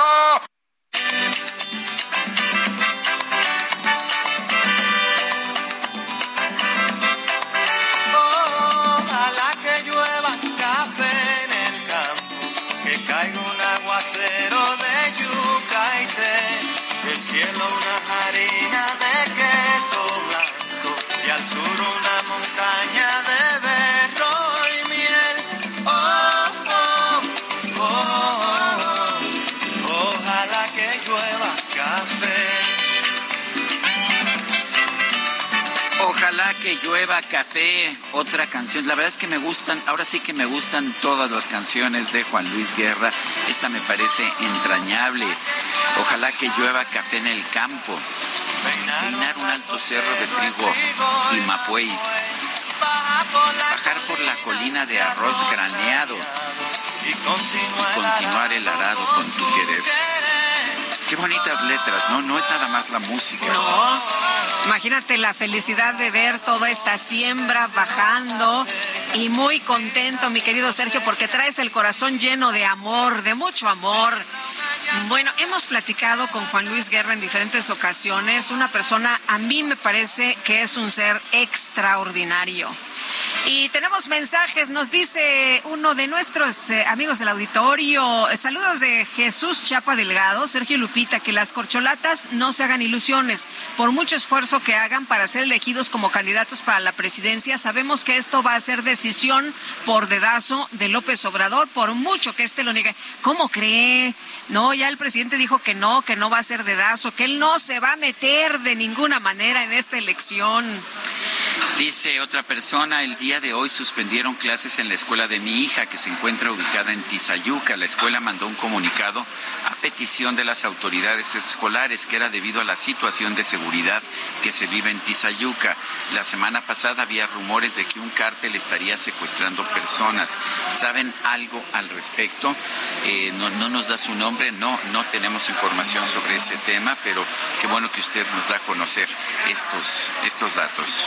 Y nos dice otra persona, Sergio Lupita, no me interesa la renuncia de Ebrard y de ninguna de las corcholatas. Lo que me preocupa es la desaparición de las normas oficiales para 32 padecimientos, entre estos el cáncer. Yo que tengo conocidos afectados por esta traicionera enfermedad es una pesadilla. López debe creer que solo le da cáncer a los conservadores. Un fuerte abrazo, Francisco, 1955. Son las 8 de la mañana con 35 minutos, me dice mi equipo. Aquí, aquí no tenemos toda la capacidad de comunicación que tenemos en la cabina, aunque estamos muy felices aquí, por supuesto, transmitiendo desde Fresco Satélite. Pero me dicen que, que la, la conductora de la sección del programa matutino del presidente, quién es quién en las mentiras, me mencionó esta mañana. No sé qué es lo que haya dicho, pero ¿te parece que escuchemos, Lupita? A ver, ahora qué, ahora qué dijo. A ver, ahora qué hice. A ver, ahora qué hiciste, Sergio. Publicó y hasta dio entrevistas de que se diluyeron las vacunas de COVID-19 de la marca Pfizer, lo cual es falso. Toma una técnica de vacunación como una negligencia cuando es el mismo laboratorio, o sea, Pfizer, quien establece el, el protocolo. Pero esas falsedades fueron retomadas, por supuesto, por el odiador de las grandes ligas, Carlos Alarraqui, el periodista Sergio Sarmiento, y no podía faltar el eco de los medios como el, eh, como el diario Zócalo. Bueno, la verdad es que eh, se demostró que, que, que sí se habían diluido estas vacunas. En lugar de, de tener seis vacunas por cada vial, eh, se estaban ofreciendo siete vacunas. Ella dice que es un protocolo. La verdad es que la empresa Pfizer establece que en cada vial eh, se debían haber uh, entregado seis vacunas. Pero bueno, ¿por qué no le preguntamos, de hecho, a Alejandro Barbosa, director de la Asociación Civil Nariz Roja Guadalupe, que lo teníamos para otro tema, pero... Sí, le vamos a preguntar de todo, mi querido Sergio. Está en la línea telefónica. Y Alejandro, eh, director de la Asociación Civil Nariz Roja, como siempre te saludamos con mucho gusto y te agradecemos que platiques con nosotros. ¿Cómo estás? Muy buenos días. Lupita, Sergio, muy buenos días, un gusto saludarlos. Bueno, quería preguntarte yo primero, a- Alejandro, eh, se, ha dado a conocer, ya se sabe que las vacunas Pfizer que venían en un vial para seis vacunas se estuvieron diluyendo para siete vacunas. Eh, dice Ana Elizabeth García Vilchis de la sección ¿Quién es quién en las mentiras eh, de la conferencia matutina del presidente que yo mentí y que dije que esto no era correcto. En realidad, yo le pregunté a gente que sabía, eh, que lo hicimos incluso aquí en este programa de radio. Con doctora- Lori, Faibi. con Ana, Ana Lor- Lori eh, eh, Jiménez Faibi, la doctora. Pero, ¿qué piensas tú? Eh, ¿Qué piensas? Cuál, ¿Cuál es el protocolo correcto con estas vacunas? ¿Tú sabes? Híjole, Sergio, yo creo que el, eh, ahora sí que los expertos son los que saben de este, de este tema, pero evidentemente hemos visto el tema de salud, cómo lo han manejado, ahorita con el otro tema que vamos a manejar, y definitivamente pues, tienen un desconocimiento total. Ahí. Así es. Oye, Alejandro, y bueno, ayer sorprendía el presidente López Obrador cuando dice que pues no es importante esto de la cancelación de las eh, 35 normas en materia de salud, porque pues a la gente ni le interesa, ¿no? Que, que la gente además ni le sabe ni le interesa estos temas y que en realidad quienes están interesados en estos temas son primero los conservadores y las farmacéuticas. Imagínate qué, qué daño es no ponerle atención al tema de salud. Ahí nos damos cuenta lo importante que es para nuestra autoridad el tema de salud, al decir que pues ni sabemos, no estamos enterados y eso pues justifica pues no hablar del tema y cancelarlo. Es gravísimo lo que está pasando, Sergio Lupita, porque están dejando sin un control, ahora si antes no lo estaban haciendo en, la- en el, tema práctico, hoy menos, están quitando toda la reglamentación para poder atender a todos estos padecimientos, entre ellos el cáncer de mama, primera causa de muerte en mujeres en nuestro país. Y al quitar estas, estos lineamientos, estamos perdiendo lo que es las campañas de dete- detección temprana, la atención, el seguimiento y obviamente las mejoras para poder ser mejores en la atención del cáncer. Eh, Alejandro, el, el presidente dice que esto no importa. Sí es importante tener protocolos claros, eh, particularmente en temas como pues el cáncer ah, y los tratamientos de cáncer para niños. Totalmente. Imagínate que cada quien hiciera lo que se le antoja, cada quien pusiera sus propios puntos de vista, pues caeríamos en total una anarquía completa en la atención de los pacientes. Habrá quien lo haga de una manera espectacular, pero habrá quien, por temas de recursos, que ahorita lo estamos sufriendo por los presupuestos, la calidad de los medicamentos, la forma de atender a la gente, la calidad de los hospitales, el- la formación hoy que están trayendo médicos de otros países, se necesita tener un todo completo, integral, para poder atender a la gente. Cuando el presidente dice que no es importante, la verdad creo que es una burla y es una grosería para toda la gente que está ahorita en los hospitales decirles que su problema no le importa y que así lo va a atender, simplemente dando carpetazo y diciendo que en la mañanera esos temas no son relevantes y que no los va a hacer grandes. Eh, Alejandro, para nuestros amigos del auditorio, ¿qué pasa si no tenemos estas normas? ¿Qué pasa si no tenemos estos protocolos, por una parte? Y por otra parte, la gente está preocupada. ¿Y quién dice que esto lo único que va a hacer es justificar la entrada de medicamentos que no tienen garantía de ser eh, pues eh, medicamentos que realmente eh, puedan curar, puedan aliviar? Eh, que no tienen eh, las eh, reglas, eh, eh, que no cubren con las reglas a nivel internacional y que podrían ser importados de Cuba o de otros países. Es correcto, da la apertura a poder hacer literalmente lo que cada quien crea correcto y desafortunadamente en esa eh, postura quien la va a pagar es el paciente.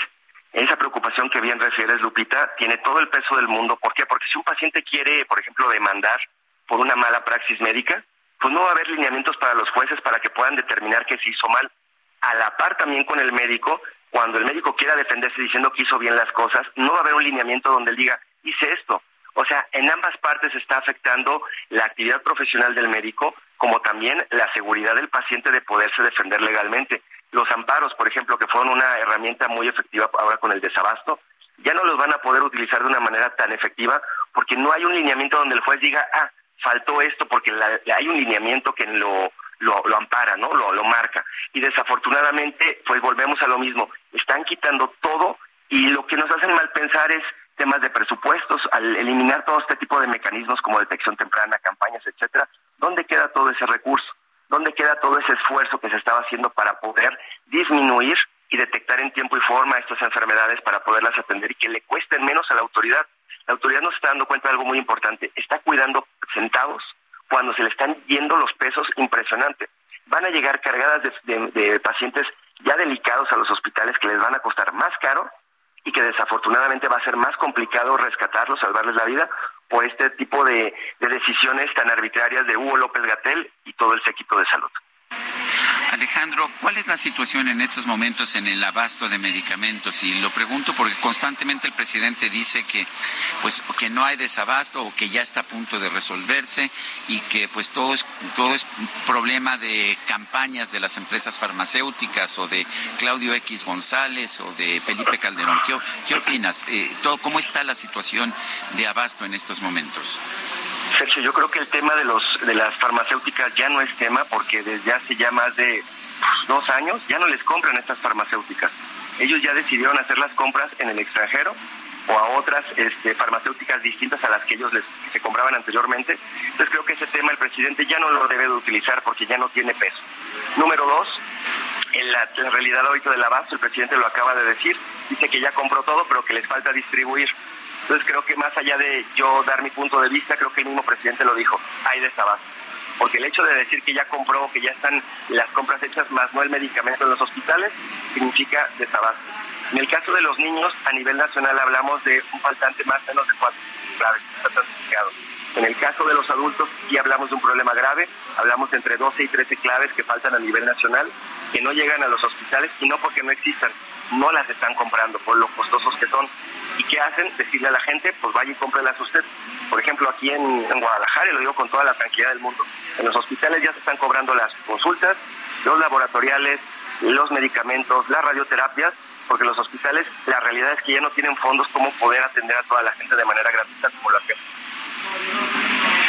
Alejandro Barbosa, director de la Asociación Civil Nariz Roja, gracias por conversar con nosotros. Sergio Lupito, un abrazo, que tenga muy día. Muchas gracias, muy buenos días. Bueno, y tenemos aquí un libro con nosotros, es de Luis Rubio y se llama En sus marcas. Se me hace que algo sabía Luis sobre lo que se venía en estos días. Se llama En sus marcas México hacia 2024. Es de Editorial Grijalvo. Luis, qué gusto saludarte esta mañana. Muy buenos días. Hola Lupita, Sergio, gracias, que, gracias por la oportunidad. Oye, pues este libro en sus marcas México hacia 2024 hace un análisis eh, muy profundo, pero eh, pues que se puede leer de, un jalón. Y pues, si quieres, para empezar, me gustaría preguntarte, hay algo que tú eh, escribes en el libro y que me preocupa mucho porque dice, no hay más que dos escenarios para el fin del sexenio actual. Mal y luego ya piensa uno, pues a lo mejor medio bien, pero dices mal y muy mal. Bueno, es, es obviamente un, tema que es contradictorio con el resultado que vimos el domingo pasado. Eh, no hay duda que el ingreso de las personas está mejorando, pero las luces y los nubarrones que vienen en el camino son muy elevados. ¿Cuándo nos va a pegar? Es un tema eh, de discusión significativo pero no me parece que haya ninguna duda que tenemos problemas serios de crecimiento, tenemos problemas serios de finanzas públicas, tenemos problemas serios de la, distribución o la manera como está estructurado y distorsionado el presupuesto hoy en día. Eh, tenemos una serie de conflictos potenciales con eh, Estados Unidos porque porque las campañas, eh, si es que hay primarias, que eso está por dilucidarse, van a coincidir con nuestras contiendas eh, el próximo año. Al mover la fecha se, se cambió esto y hay esa esa amenaza de una recesión en Estados Unidos que no se ha, no se ha eh, definido, pero que si ocurriese eh, en, eh, en, los, si fuese muy profunda, nos afectaría significativamente porque nuestro principal motor de crecimiento son las exportaciones. Eh, Luis, tú dices que tenemos motivos de preocupación, pero el presidente nos dice estamos creciendo, estamos generando más empleos formales que nunca, hemos subido más que nadie el salario mínimo y, las finanzas públicas están no solamente bien, sino que estamos teniendo un superpeso como consecuencia de que las finanzas públicas están muy sólidas. ¿Qué opinas? Todo eso es, eh, cierto. Eh, la pregunta es si es sostenible. Todo eso es en buena medida producto de circunstancias que no son eh, relacionadas con el gobierno eh, actual. Sí es cierto que el gobierno promovió el incremento en el salario mínimo y eso ha tenido un efecto. También es cierto que, nos, se está beneficiando de la mejoría de los ingresos reales de las últimas décadas, producto de apertura y de otra serie de cosas. El, el, tipo a cambio ha sido la mayor preocupación de este gobierno y el manejo de las finanzas públicas ha sido ortodoxo y, y serio lo cual eh, no, no, no se puede criticar, ni mucho menos, al revés, pero eh, se han agotado todos los fondos que había de contingencia. El presupuesto está, como decía yo, todo distorsionado, todo se ha utilizado para, para las, transferencias en efectivo a las clienteras del presidente. Eso lo deja al próximo gobierno en condiciones muy precarias porque no va a tener un solo centavo para utilizar en nada se va a requerir una, gran negociación política para modificar los ingresos del gobierno. Eh, y, quien lo suceda de cualquier partido y de cualquier género va a ser una persona que no va a tener la presencia política que tiene el presidente. Entonces, eh, todo ese conjunto de circunstancias crea unos, o son por lo menos una serie de nubarrones que están en el camino tienes un, un, capítulo y nos hablas ah, eh, eh, de soñar, eh, pero nos vuelves o nos traes inmediatamente a la realidad, ¿no? Dices, en la medida en que se acerca 2024, pues es mejor comenzar a ver las cosas al revés. no debemos de, de, ser tan soñadores, Luis, debemos de aterrizar, debemos de ver la realidad y debemos de empezar a hacer las cosas de manera distinta. Bueno, es, lo, lo natural es que al final de un sexenio las cosas y el gobierno saliente quiere que estas cosas se vean como, como pues un cuento de hadas. El nuevo gobierno va a tener que lidiar con las circunstancias que, que, existen en la realidad. Y mi enfoque en esto, eh, decías tú al principio que eh, cómo pude averiguar esto, para nadie, para nadie es sorpresa que tenemos una contienda importante el año que viene. Está por decidirse si el país va a reincorporarse en los mercados internacionales, si va a buscar inversión extranjera de manera activa, si va a estar eh, anímicamente eh, en, el contexto internacional o si va a buscar ensimismarse como ha sido la tónica de este gobierno. Yo creo que esas son las grandes pues, discusiones, decisiones que tendrá que tomar el próximo gobierno. Y en ese sentido, el realismo me parece que es importante, no para este gobierno, sino para el que viene. Ahora, eh, veo yo que hay como una especie de rechazo por parte de los votantes, no solamente en México, sino en distintos lugares del mundo, a las soluciones liberales, a las soluciones con libertad. Tú tienes un capítulo en tu libro que se llama Hacia la libertad y que en cambio las soluciones populistas son cada vez más ah, aplaudidas en Latinoamérica y en distintos lugares del mundo. Hay posibilidades para pues mantener una economía abierta, una economía que vea hacia el futuro, que genere un, crecimiento sustentable eh, fundamentado en la libertad?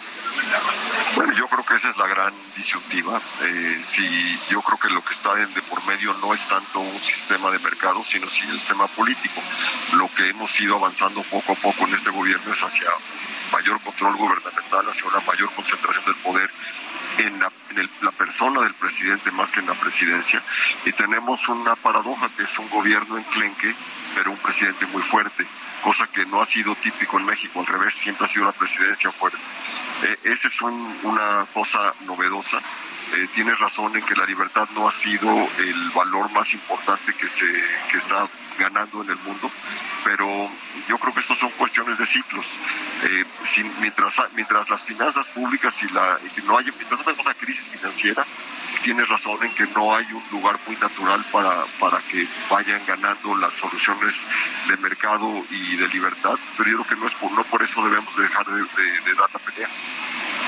Eh, Luis, preguntarte también, eh, eh, hablas del mundo cambiante y nuestro presidente, bueno, quisiera, o por lo que se ve, no le, por lo que vemos, no no está eh, pues eh, tan tan interesado no a veces eh, pareciera en acudir a estos eventos internacionales a pues hablar de todos estos temas tan importantes que tienen que ver con lo que ocurre en el exterior. Pero tú dices a ver el gobierno mexicano puede no estar tan interesado en lo que ocurre en el exterior pero el resto del mundo sí está interesado en México.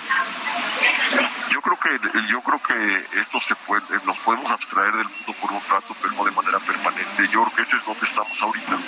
Eh, el, hecho de que tengamos el Tratado de Libre Comercio es lo que ha estado permitiendo eh, que, la inversión del exterior, sobre todo el llamado nearshoring, se esté consolidando. Eh, tenemos muchas limitaciones porque no estamos invirtiendo en infraestructura, porque no estamos haciendo las cosas que podrían ser, podrían ser útiles para, para multiplicar por 20 o por 50 esa, esas oportunidades. Pero eh, eso, eso no quiere decir que podemos seguir estando distanciados del resto del mundo. Tarde o temprano se, va a ir, se van a ir erosionando los elementos que tenemos para lograrlo. No olvidemos que en el 26 tenemos que renegociar el tratado, o hay la posibilidad de que tengamos que renegociar el tratado. Bueno, pues yo quiero agradecerte, Luis Rubio, por invitarnos a leer en sus marcas México hacia 2024. Un fuerte abrazo, Luis. Gracias por la oportunidad. Buen día. Hasta luego, buenos días. Bueno, pues son las 8 de la mañana con 53 minutos. Nuestro número para que nos mande mensajes de WhatsApp es el 55 20 10 96 47. Repito, 55 20 10 96 47. Lo dejamos con una aprobadita más de Juan Luis Guerra. Nosotros vamos a una pausa y regresamos.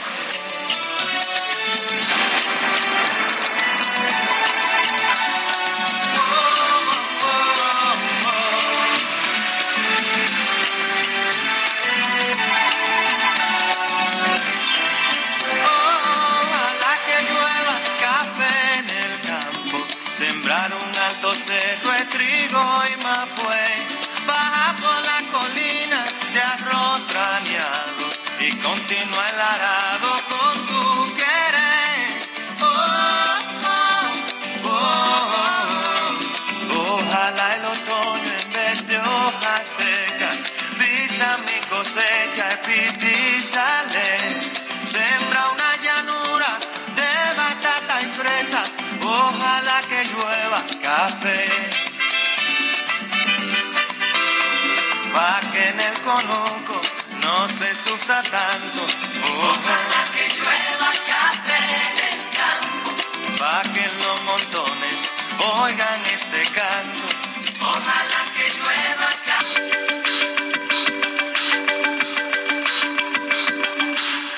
Sarmiento y Lupita Juárez quieren conocer tu opinión, tus comentarios o simplemente envía un saludo para ser más cálida esta mañana. Envía tus mensajes al WhatsApp 55 20 10 96 47.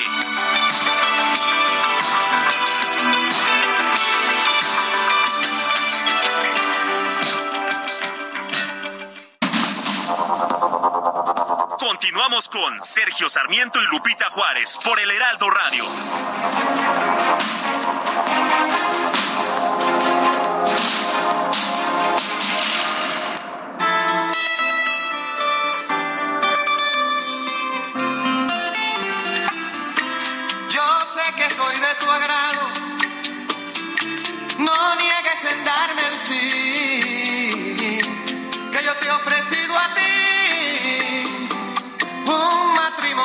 Sagrado. No más porque me enamoro, se ponen a dar querella. Total, las palmas son más altas y los puercos comen de ella. No quieren que yo te quiera.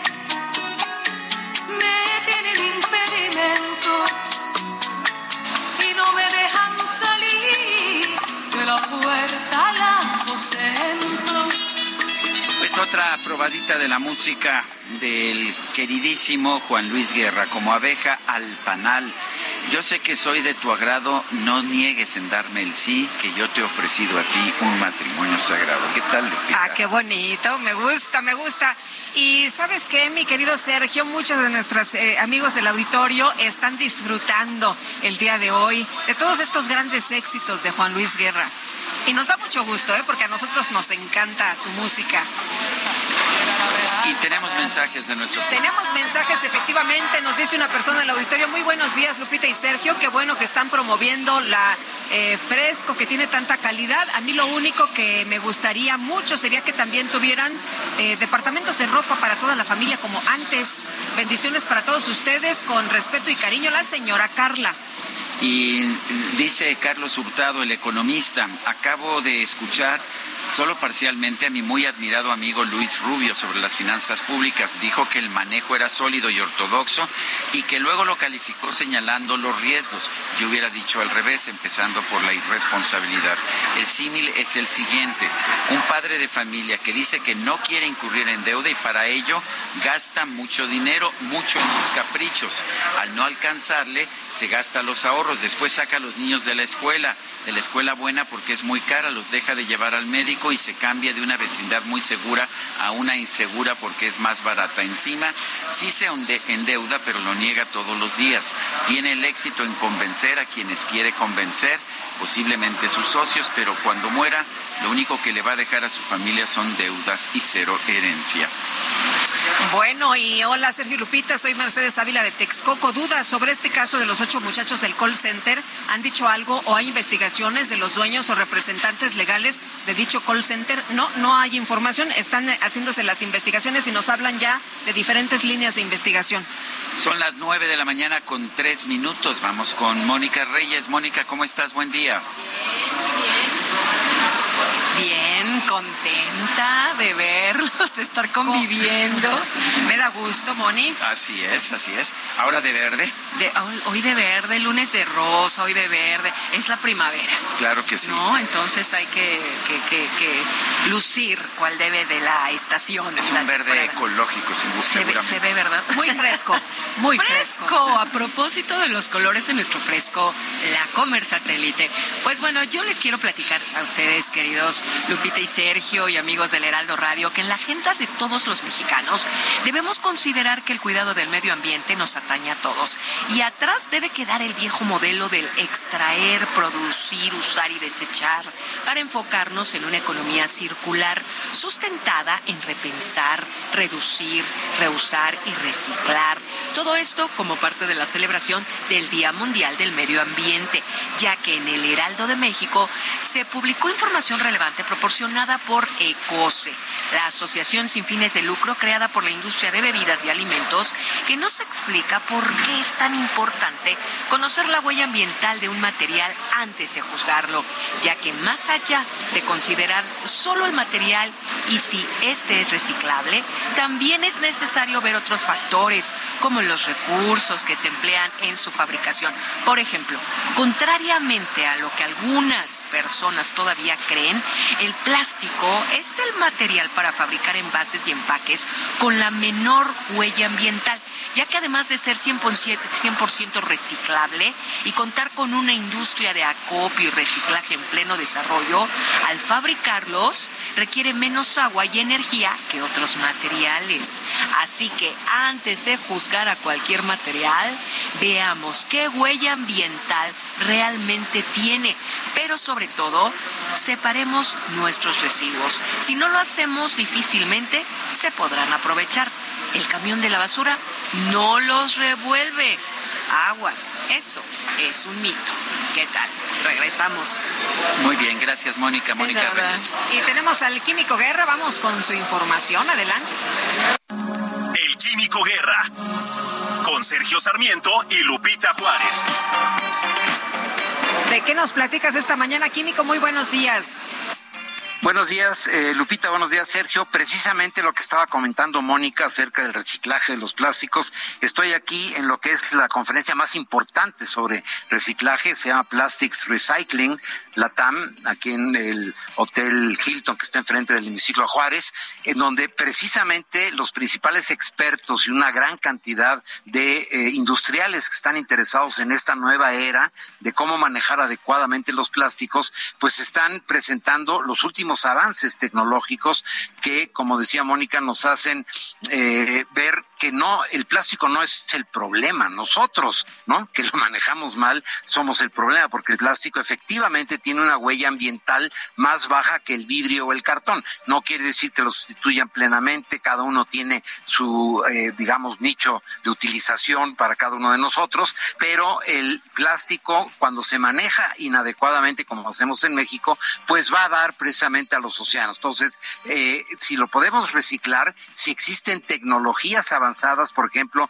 para descomponer la cadena plástica a través de bacterias, una biodegradación adecuada. El plástico se incorpora perfectamente bien a los ecosistemas sin causar daño. Se ha creado una especie de mito, de tabú generalizado. Son de esas mentiras emocionales, ¿no? Que circulan hoy, por el mundo, eh, de que eh, tenemos que tener un país sin plásticos, ¿no? Un mundo libre de plásticos. Se han dicho cosas que luego se han difundido mucho, como el hecho de que para el 2050 va a haber más plásticos que peces en el océano. Eso es una burrada, Sergio Lupita, que no está sustentada en ningún dato, en ninguna investigación eh, científica. Para empezar, ni siquiera sabemos hoy en día los seres humanos cuántos peces hay como para poder decir eso por un lado. Por otro lado, si nosotros incorporamos al plástico dentro de las eh, de los ciclos productivos, por ejemplo, eh, las tendencias, se va a hablar de esto, tendencias en materia de economía circular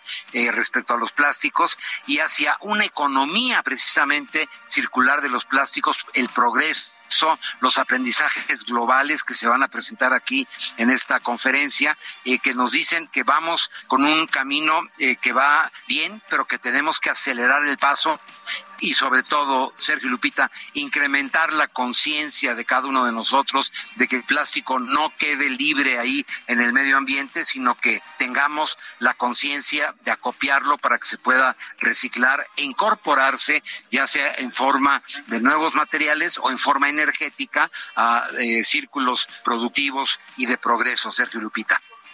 Muy bien, muchas gracias. Gracias, Químico. Al contrario, muy buenos días. Bueno, y vamos con más información, eh, Sergio. El presidente López Obrador en la mañanera dijo que al parecer sí hubo ajusticiamiento de un grupo militar contra presuntos delincuentes en Nuevo Laredo, Tamaulipas. Además detalló que ya están a punto de ponerse a disposición los responsables. Información relevante que da a conocer el presidente López Obrador. Al parecer, esto que nos describías más temprano, Sergio, pues sí, sí hubo ajusticiamiento de este grupo militar contra presuntos delincuentes. Al principio se había manejado de otra forma, pero bueno, pues no contaban con que había por ahí algunos testigos y también algunas cámaras. O sea, sí hubo una ejecución extrajudicial, es lo que dice el presidente de la República. Al parecer esto es lo que ocurrió y se estaría poniendo a disposición de los responsables ante la Fiscalía General de la República. Son las nueve de la mañana con diez minutos, vámonos a la micro deportiva. Cámara, pues va, pongan la música, hijo. Uh, la la, chulada. La micro deportiva. Cuando me enamoro, Ternuritas. a veces desespero cuando me enamoro. Cuando menos me lo espero, me enamoro. Se detiene el tiempo. Julio Romero, buenos días, ¿qué nos tienes esta mañana? ¿Ya estamos al aire? Ah, sí. ¿Cómo A ver, estás? Julio Romero, ¿cómo estás? Muy bien, mi querido Sergio Lupita. Oye, tu cacharpo no tiene ningún respeto, ya sabes. Mi cacharpo tiene envidia porque ustedes andan en la gira del ahorro y entonces tiene envidia, tiene envidia, pero eh, actuando, actuando ya bajo, bajo el yugo, bajo el yugo de la productora, que ya le puso dos correctivos y entonces pues ya, ya está atendiendo a las indicaciones, pues arrancando, arrancando esta micro deportiva, aventando lámina informativa el día de hoy. Actividad de las selecciones nacionales de fútbol. Por lo pronto, la sub-23 debutó con triunfo de dos goles por uno sobre un combinado del Mediterráneo dentro del torneo Maurice Revelo, antes conocido como el Esperanzas de Toulon. Pablo Monroy al minuto 48 y Heriberto Jurado al 94 marcaron para este tricolor que dirige Raúl Chabrán. El próximo duelo será este viernes ante Qatar. Por lo pronto, el equipo mayor se mide esta noche a Guatemala allá en Mazatlán como parte de la preparación a lo que será el Final Four de la Nations League y la Copa de Oro de la CONCACAF. El duelo arrancará a las 8 de la noche y significará el regreso de un viejo conocido del fútbol nacional, como lo es Luis Fernando Tena, que ahora dirige a los guatemaltecos. una sensación diferente, ¿no? En el libro no sabes cantar el no cantar el libro. Pero eh, agradecido que nos inviten a la selección de Guatemala. Para nosotros son partidos muy especiales. De hecho, en estas fechas no, no teníamos planeado jugar algún partido de preparación, pero al ser México, pues es la, uno tiene que decir que sí. Tenerte, besarte, andar de la Guatemala que busca fogueo y al tratarse de México hay que decir que sí y aprovechar este duelo también para Diego Coca. Bueno, en otras cosas, luego de 14 años en el Real Madrid, el delantero francés Karim Benzema jugará en Arabia con el equipo Al Ittihad, donde estará ganando nada más y nada menos 200 millones de dólares por dos temporadas. Pero antes de hacer el viaje, agradeció a la institución blanca por haberlo tenido en sus filas y ahí convertirse en el segundo mejor anotador con 353 goles. Sufre, sufre el madridismo y sufre el buen Ángel porque ya se le fue su ídolo, Karim Benzema. Nunca voy a olvidar el Real Madrid porque es, imposible, porque es el, es el mejor club del, del mundo, de la historia, no hay más, pero creo que, que hoy es el momento de, de irme y, y de ver otro, otra historia. Pero el, el más importante para mí es que he hecho lo que, lo que he ganado aquí en el Madrid, como he dicho antes, como un, como un niño. Todo cambió por ti. Todo es Bueno, Karim Benzema estará ganando la friolera de 5 millones de pesos diarios allá en su estancia en el Al Ittihad en Arabia Saudita. En otra información, un juez en materia administrativa ordenó a la directora de la Comisión Nacional de Cultura Física y Deporte, Ana Guevara, reactivar la entrega de becas y estímulos a la selección de nado sincronizado luego de que hicieran la denuncia correspondiente tras el cuarto lugar que consiguieron en el Mundial de Budapest en el 2022. Agustín Tello Espíndola, titular del juzgado décimo primero de distrito en materia administrativa, emitió esta resolución. Hay que esperar en las próximas horas cuál será pues la reacción de la Comisión Nacional de Cultura Física y Deporte, la CONADE. Y mientras esto sucede, con la ceremonia del fuego nuevo en Teotihuacán, arrancó el camino rumbo a los Juegos Centroamericanos y del Caribe que se estarán disputando del 23 de junio al 8 de junio en El Salvador. Marijose Alcalá, presidenta del Comité Olímpico Mexicano, fue la encargada de encabezar este evento y estuvo acompañada de Yamil Bukele, presidenta del comité organizador, y de José Armando Bruni, presidente del Comité Olímpico de El Salvador. La dirigente mexicana confía en que la delegación conquistará lo más alto del medallero, como en Barranquilla 2018, además de que ha elogiado a cada uno de los atletas que nos representará en esta justa. para nosotros tener atletas campeones, atletas que se suben al podio, pues es algo que siempre vamos a presumir, siempre nos vamos a sentir orgullosos. Ellos les va a tocar estar en los zapatos de nosotros cuando estén definidos los Juegos Olímpicos del 2036, pero al final de cuentas lo más importante es que el deporte de México vaya creciendo, se vaya desarrollando, no solamente en alto rendimiento, sino todas las posibilidades que tenemos para brindarle a la, a la sociedad mexicana.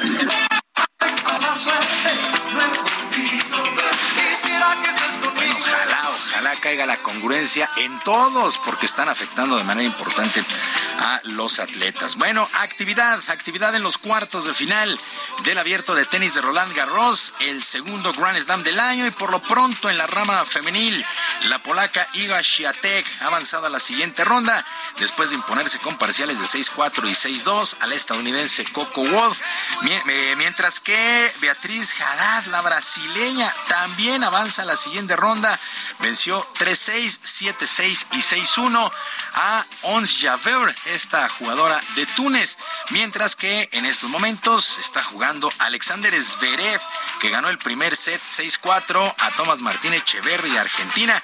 Y está el eh, sudamericano adelante 3-2 en el segundo set, mientras que el duelo entre el danés Holger Rune y el noruego Casper Ruth por ahí de las 12 y cuarto tiempo del centro de México. Avanzaron también Carlos Alcaraz y Novak Djokovic, así es que pues ya entramos a la recta final de este Roland Garros y fue presentado el WTA 1000 de tenis que se jugará del 17 al 23 de septiembre en el complejo panamericano de Guadalajara. El evento pretende traer a los mejores 10 del ranking y aunque siguen las pláticas con varias jugadoras, la campeona defensora, la estadounidense Jessica Pegula, ha confirmado su participación. Por lo pronto, el director del torneo, Gustavo Santos Coy, aseguró que este evento es muy atractivo por la fecha y por lo que ofrece fuera de las canchas. Ya hoy el torneo tiene una, una eh, detonación muy, muy grande con las mejores jugadoras del mundo, pero obviamente hemos visto jugadoras del mundo que están en los torneos, eh, que quieren venir y que ya preguntan, oye, quiero ir a México y de ahí a dónde voy. Oye, vas a Guadalajara, bueno, te puedes ir a Puerto Vallarta, te puedes ir o sea, pueden, o sea, te puedes ir a Tequila, tenemos esto. Entonces, yo creo que el torneo, sin duda alguna, va a ser muy fuerte. Bueno, y el día de hoy continúa la gran final del básquetbol de la NBA con la serie empatada un juego por bando. El calor de Miami estará recibiendo a los Nuggets de Denver. Serie a ganar cuatro de posibles siete duelos. Sergio Lupita, la información deportiva al momento. Pues muchas gracias Julio Romero, pero quédate, quédate porque tenemos más información de interés para todo, todo nuestro público que le interesan los deportes. Adelante, Está, está con nosotros en la línea telefónica Nelson Vargas, expresidente de la CONADE y empresario del deporte, a quien saludamos como siempre con mucho gusto. Buenos días. Buenos días, eh, los saludo. Eh, me da gusto, hacía mucho que no nos escuchaba y bueno, estoy para servirles. Eh, Nelson, eh, un tribunal judicial en materia administrativa con sede en la Ciudad de México eh, ha ordenado a Ana Gabriela Guevara, la titular de la CONADE, proporcionar becas y estímulos a los integrantes del equipo de natación artística mexicana. Es ya una, pues, un orden de un, una orden de un tribunal. Sin embargo, ella ha insistido una y otra vez que no va a apoyarlos y además de manera muy grosera no dijo, a ver, vendan lo que quieran. ¿Cómo ves tú esta situación? Bueno, yo considero que si ya un juez intervino y está ordenando eh, reponer de todas sus becas a todos los deportistas y aparte de eso, eh, dan- dan- dan- que eso no se los han suspendido, han, han seguido entrenando ahí. Eh, yo creo que estas niñas tienen un abogado y, buscaron ese amparo y afortunadamente le dieron la razón. Yo creo que Ana Gabriela va a entender eso porque, eh, como ella dice, no, ella es muy respetuosa de, de las leyes, entonces yo creo que eh, muy pronto se va a restablecer todo lo que es para ellas. Ojalá se restableciera para todos los deportes acuáticos. Tenemos la natación que tiene más de tres años, que los padres de familia están pague y pague y pague, buscando apoyos. Se hizo un fideicomiso, afortunadamente, para, para poder apoyar a los muchachos, que son los que más medallas nos dieron los pasados centroamericanos. En este momento yo creo que los problemas de pantalón largo deben evitarse cuando tenemos una responsabilidad muy grande, que son los próximos Juegos Centroamericanos. Están a, a 15 días de iniciar y acuérdense que México se alzó con la victoria sobre Cuba, sobre Venezuela, sobre eh, Colombia, en Barranquilla, siendo líder de las medallas. No hay que distraer a los muchachos de lo importante. Lo importante es que los muchachos eh, no tengan preocupaciones de nada. Y bueno, eh, ya salen a, a- en campamento. Por ejemplo, los nadadores tienen un campamento a partir del día eh, 18 allá en El Salvador. Yo creo que eso es lo importante y lo que hay que enfocarse para beneficio del deporte nacional. Oye, Nelson, muy buenos días. Te saluda Julio Romero. ¿Crees que este sea el camino justamente para las otras disciplinas como clavados de altura? Ayer Jonathan Paredes reclamaba justamente que pues se hiciera parejo para todos los deportes acuáticos. ¿Crees que este sea el camino? Porque ahorita pues es para solamente las nadadoras artísticas, pero ¿crees que este sea el camino meter eh, pues prácticamente una demanda para exigir el pago de becas para el resto de los atletas de deportes acuáticos? Yo creo que es un desgaste eh, psicológico para el atleta. El atleta debe dedicarse 100% a prepararse y, y no estar pensando en demandar o hacer situaciones de escándalo, porque eso afecta mucho eh, la actitud del atleta. Eh, ante todo, eh, son deportistas disciplinados, pero ojalá las autoridades deportivas del país, ojalá Ana Gabriela Guevara, eh, ella yo creo que está consciente que se ha equivocado apoyando a una gente que está suspendido por la World Acuática y entonces eh, eso ha dilatado eh, pues eh, el avance de las actividades acuáticas en el país. Acuérdense que tenemos después de los Juegos Centroamericanos hay un compromiso muy grande que es el Campeonato Mundial de las todas las disciplinas acuáticas en Fukuoka, Japón, y también se requerían recursos. Afortunadamente se abrió un fideicomiso que formé yo con, con eh, Banco Azteca, Luis Niño de Rivera nos ayudó, y tenemos ahí un dinero que nos han dado la gente voluntariamente. Afortunadamente hay empresarios que creen en el trabajo que hacen los muchachos pero el meternos al, al problema de pantalón largo siempre va a ser muy desgastante y no se concentra en lo importante, en estar preparándose. Oye, Nelson, eh, justamente te quería preguntar eso. Quien quiera aportar, quien quiera ayudar, tanto ahí el Comité Olímpico Mexicano también abrió un programa para la iniciativa privada y tú como lo comentas, ¿cómo, cómo le puede hacer alguien que esté interesado en apoyar a estos atletas?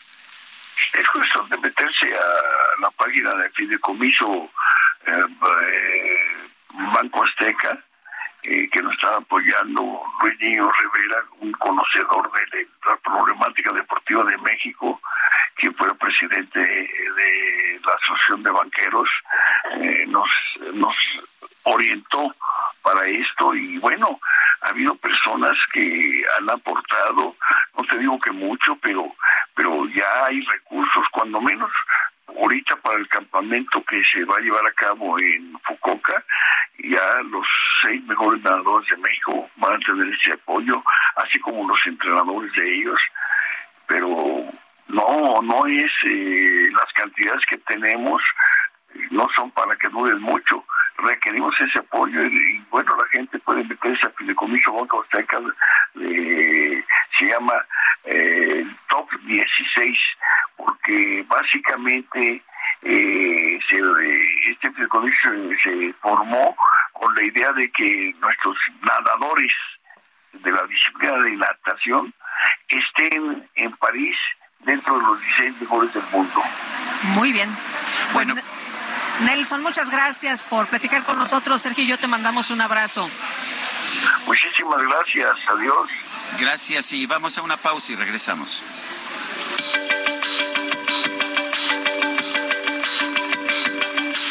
Sergio Sarmiento y Lupita Juárez quieren conocer tu opinión, tus comentarios o simplemente envía un saludo para ser más cálida esta mañana.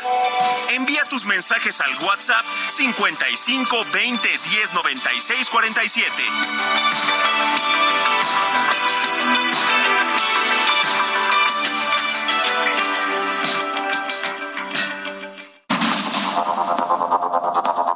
Continuamos con Sergio Sarmiento y Lupita Juárez por el Heraldo Radio.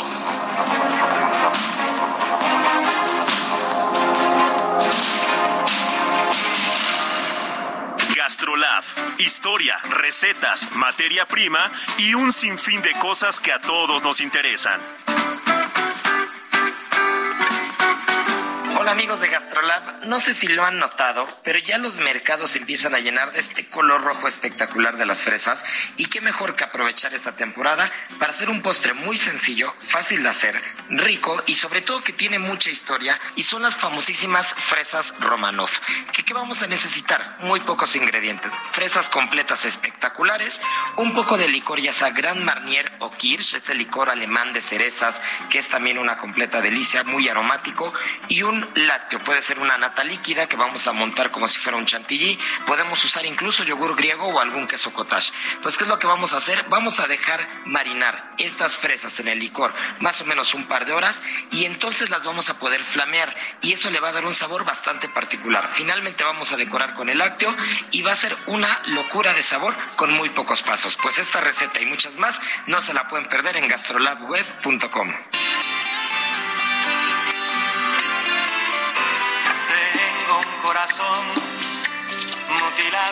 y de razón. Tengo un corazón que madruga donde quiera. Ay, ay, ay, ay, ay, ay, ese corazón se desnuda de impaciencia ante tu voz. Pobre corazón que no atrapa su cordura.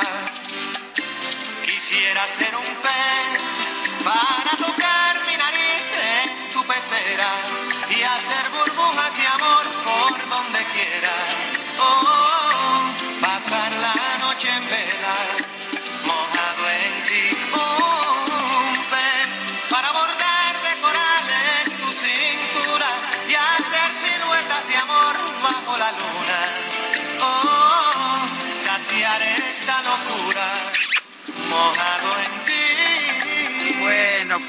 estamos escuchando más canciones de Juan Luis Guerra. Esta, otra clásica, Burbujas de Amor, eh, es de, del disco Bachata Rosa de 1990. Guadalupe ya Ay, llovió. ya llovió, ya llovió café también. También llovió También café. llovió café. Oye, mi querido Sergio, esta, esta canción fue un gran, un gran éxito de Juan Luis Guerra. Y me acuerdo que, que la escuchábamos, no sé, cada tres, cada tres minutos, ¿no? Cada tres minutos escuchábamos esta, esta canción. Y la verdad, cada que la escuchaba uno, la disfrutaba. Y no importaba si te la ponían 20 o 100 veces, pero era una gran canción. La verdad que todo el mundo cantaba y todo el mundo pues disfrutaba. Bueno, y le recuerdo que estamos transmitiendo en vivo desde Fresco Satélite, la nueva tienda de la cadena Fresco. Y bueno, por eso tenemos tanto ruido ambiental, mucha gente se nos acerca, quiere platicar con nosotros, pero nosotros tenemos que seguir transmitiendo. Eh, dice una persona del público, Sergio Lupita, vi en redes sociales que aumentaba el costo de la luz a nivel nacional a partir del primero de junio. ¿Saben ustedes algo de esto? Es Daniel Ponce. Sí, efectivamente, a partir del primero de junio hay un aumento de las tarifas eléctricas en el suministro básico y esto fue publicado en la página de internet de la Comisión Federal de Electricidad. Es una es un aumento eh, un aumento de 7.1% en comparación con el año anterior. Eso es lo que lo que se está haciendo. Eh, este aumento se anunció desde enero, se va a aplicar en algunos casos. En algunos casos comenzó a reflejarse desde el mes mayo, se generaliza, se generaliza en todo el país a partir de este mes de junio. Bueno, y vámonos a los mensajes. Nos dicen, buenos días, Lupita y Sergio. Vi en redes sociales que aumentaba el costo Sí, de la luz. ya- ya lo esto es lo acabo de- que, esto es lo acabo que de se- comentar, Oye, Sergio, y bueno, este gobierno se comprometió, ¿no? A que no iba a haber muchos aumentos, pero ahí está. Oye, nos dice eh, otra persona, eh, gusto escucharlos en el fresco satélite. Les cuento que las normas oficiales mexicanas, en este caso las de salud, son elaboradas por profesionales con experiencia que describen y señalan los procedimientos para tratar correctamente el tema específico de salud. Al eh, eliminarlas, lo que sucederá es que la gente nueva trabajará como pueda, sin guía y seguro con equivocaciones. So- soy Isa López. Dice Rosa María Rentería, bienvenidos a Satélite, los escucho desde que estaban en la otra emisora. Desgraciadamente mi salud no me permite ir, aunque vivo muy cerca, pero como siempre los escucharé con mucho gusto, pues aquí estamos transmitiendo desde Ciudad Satélite. Son las 9 de la mañana con 35 minutos, vamos a un resumen de la información.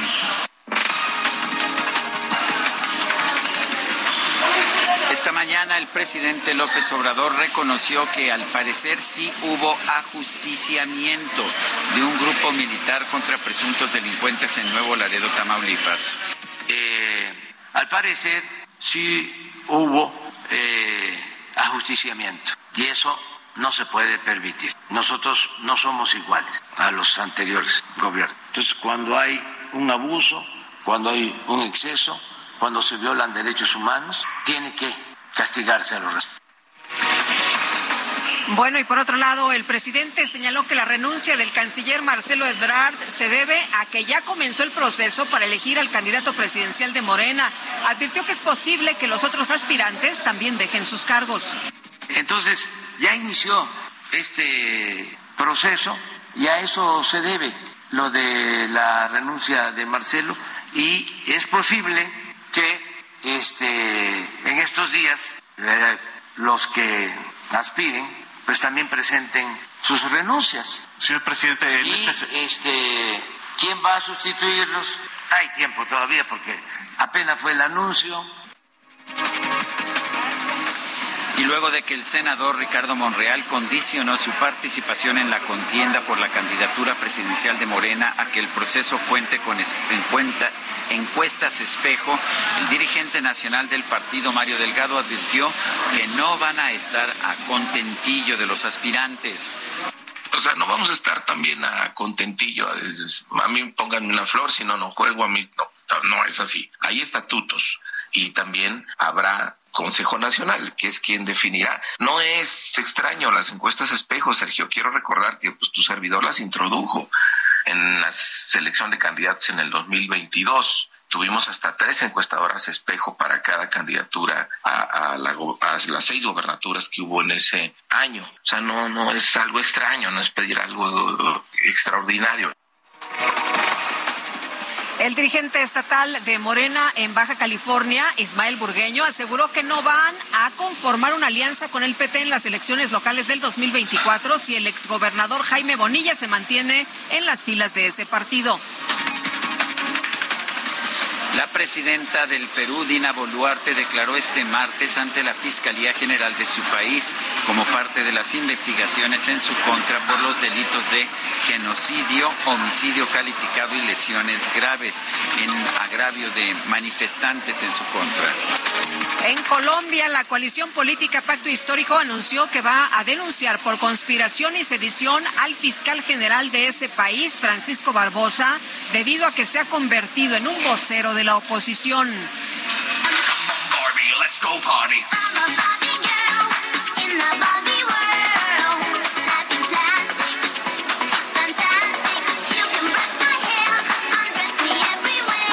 Pues en una entrevista la actriz y productora Greta Gerwig, encargada del diseño de producción de la nueva película de Barbie, reveló que el set de la película requería una cantidad tan grande de pintura rosa brillante que su proveedor, la marca Rosco, reportó una escasez de ese color a nivel mundial. Comentó que al comienzo del proyecto se contempló una paleta de colores que incluía 100 tipos de rosa desde rosas púrpuras hasta rosas milenarias carnosas. Sin embargo, la lista se redujo al final a 10 tonalidades muy distintivas. ¿Quién dijera que había tantos tonos de rosa?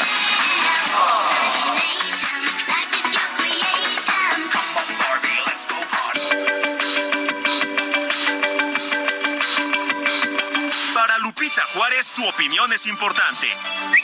Síguela en arroba Lupita Juárez H. Bye.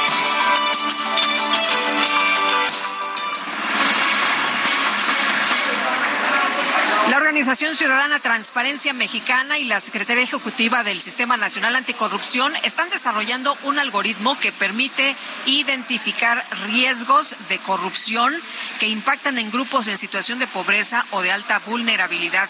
Vamos a platicar con Eduardo Bojorques, director ejecutivo de Transparencia Mexicana. Eduardo, ¿cómo estás? Buenos días. Con mucho gusto saludarte, Lupito, también a Sergio, por supuesto, y eh, agradecido por la invitación. Oye, cuéntanos de qué se trata y este algoritmo, qué, qué va a hacer, cómo se van a identificar estos riesgos de corrupción. Mira, la, la idea parece muy, muy sencilla, eh, pero es cambiar la lógica de todos los, los mecanismos de control que tenemos ahorita.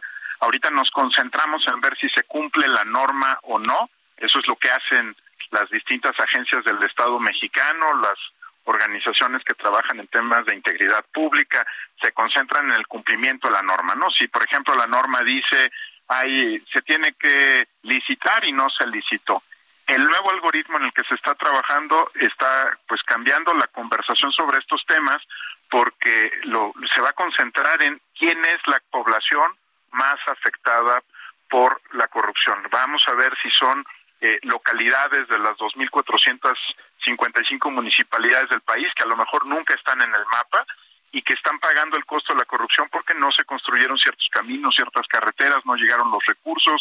Eh, nos vamos a meter con el algoritmo en el tema de los programas sociales que efectivamente estén recibiendo los beneficios quienes tienen que recibirlos, temas tan sensibles, por ejemplo, para la gobernabilidad del país, como si se están distribuyendo bien los beneficios eh, en, por ejemplo, subsidios para la producción de maíz o precios de referencia para la producción de maíz, es cambiar la lógica de, de concentrarse en los procedimientos para ir hasta el fondo a ver quién está pagando el costo de la corrupción, qué está dejando de recibir, qué le está faltando y sobre todo poner foco en la población más vulnerable, eh, Lupita, que, que es la que siempre termina pagando el costo de la corrupción, pero hasta ahora no se veía, ¿no? Se hablaba de los grandes problemas de los procedimientos, pero no de quienes estaban viviendo las consecuencias de estos de estas adjudicaciones directas, de estas invitaciones a tres o más o de otros temas en materia política social, Lupita.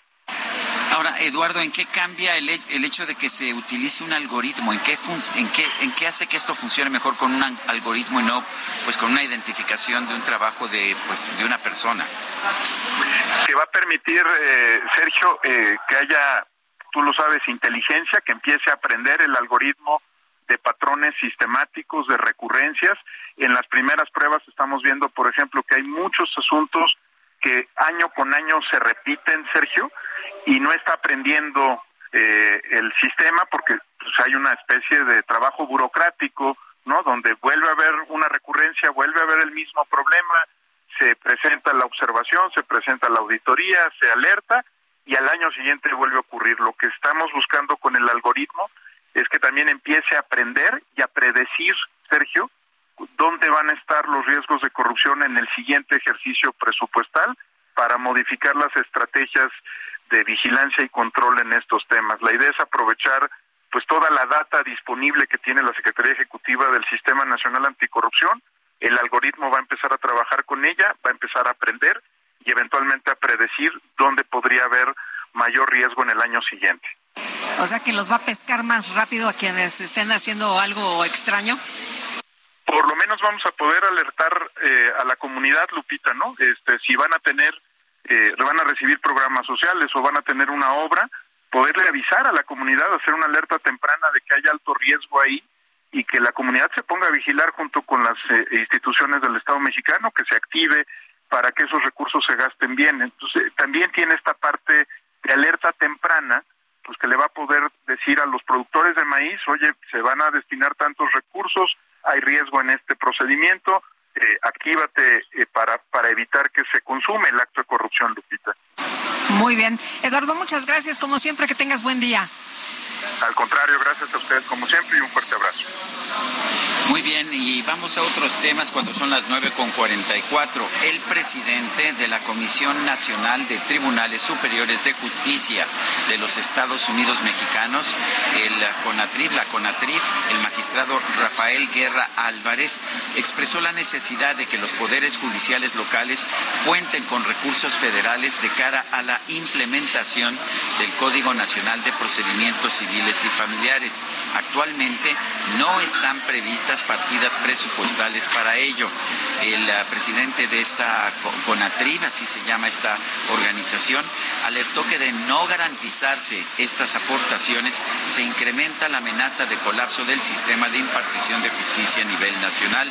En una reunión de trabajo con integrantes de la Comisión de Presupuesto y Cuenta Pública, los diputados de todas las fracciones parlamentarias expresaron su respaldo a las necesidades presupuestarias de los tribunales.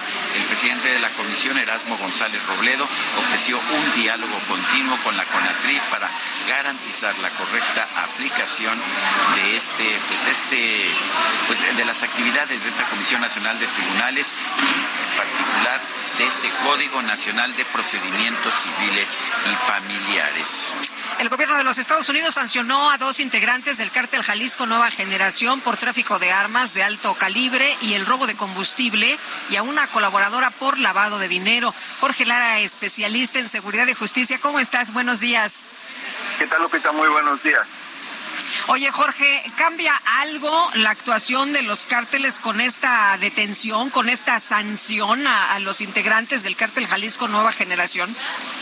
Hay que decir que esta sanción, eh, Lupita Sergio, es eh, en realidad la inscripción en la famosa lista negra de la OFAC, que lo que hace es congelar activos y poner sanciones en materia de privilegios migratorios. En realidad es una sanción, podríamos decir, ligera o light, eh, que sí les genera algún tipo de inconveniente en los Estados Unidos.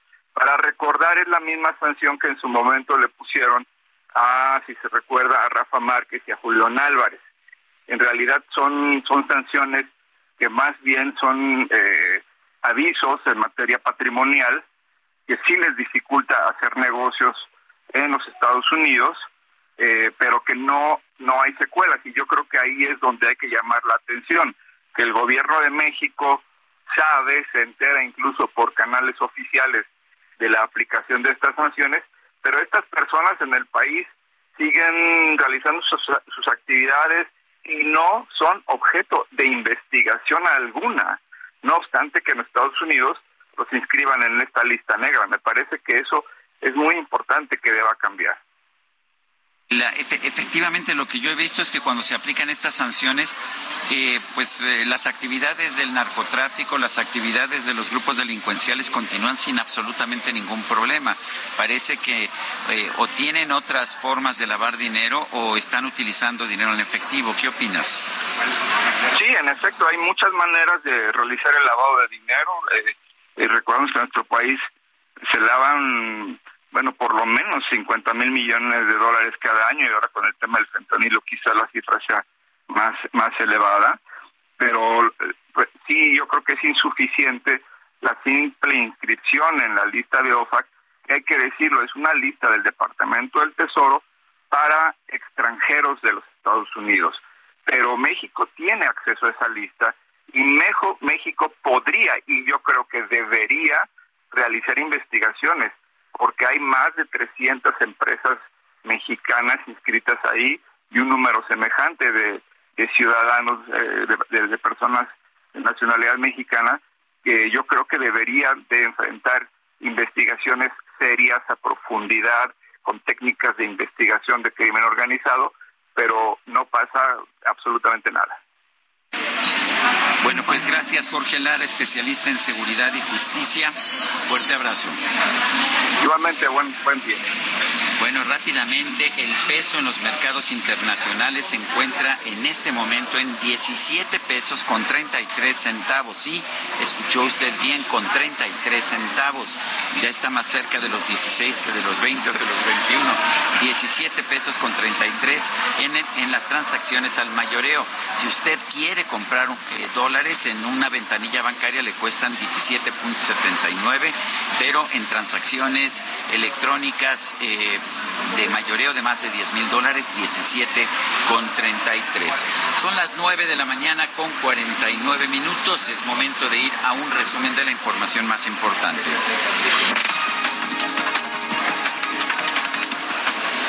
El presidente López Obrador informó que todos los miércoles se va a presentar una nueva sección en su conferencia de prensa matutina para dar a conocer los avances de las obras hidráulicas del gobierno federal presas, acueductos, obras muy importantes de agua. Entonces vamos a dedicar eh, todos los miércoles a informar sobre estos proyectos. Ya hicimos eh, el miércoles pasado un informe, ahora vamos a hablar sobre lo que se está haciendo en el lago de Texcoco es la recuperación del lago de Texcoco, ahí donde querían construir el, aeropuerto con propósitos de lucro, con fines de corrupción.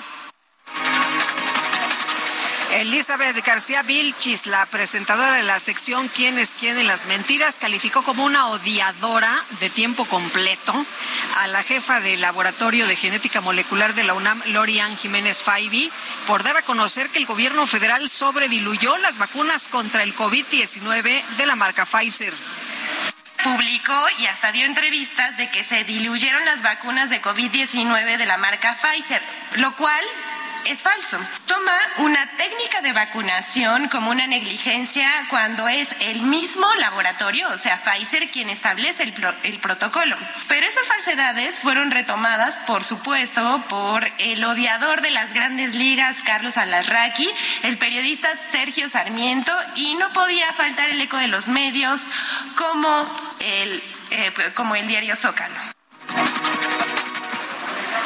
La Organización para la Cooperación y el Desarrollo Económicos elevó de 1.8 a 2.6% su previsión de crecimiento económico para México en 2023. Para el próximo año mantiene su estimación en 2.1%. El Vaticano informó que esta mañana el Papa Francisco acudió al Hospital Gemelli de Roma, donde será operado bajo anestesia general por una hernia abdominal, por cierto, que va a reanudar las audiencias hasta el próximo día 18. Los biólogos estadounidenses Bonnie L. Basler, Jeffrey I. Gordon y Peter Greenberg fueron galardon galardonados con el Premio Princesa de Asturias de Investigación Científica y Técnica 2023 por sus estudios sobre microbios y bacterias.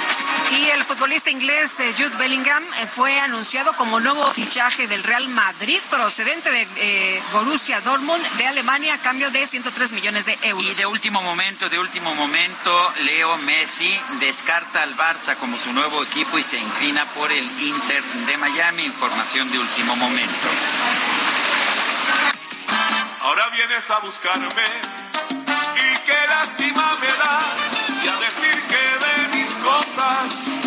pues resulta que en redes sociales surgió un gran debate luego de que se hizo viral un video en el que se observa a un joven trabajando arduamente con martillo y cancel y cincel, quiero decir, para demoler una casa. En la descripción de la publicación, el muchacho explica que está atravesando una fuerte ruptura amorosa y recomienda a todos sus seguidores, mi querido Sergio, toma nota, que no construyan su vivienda en el terreno de sus suegros. Uh, buena, buena, buena recomendación. El video suma más de dos millones de reproducciones y ha dividido las opiniones de los internautas.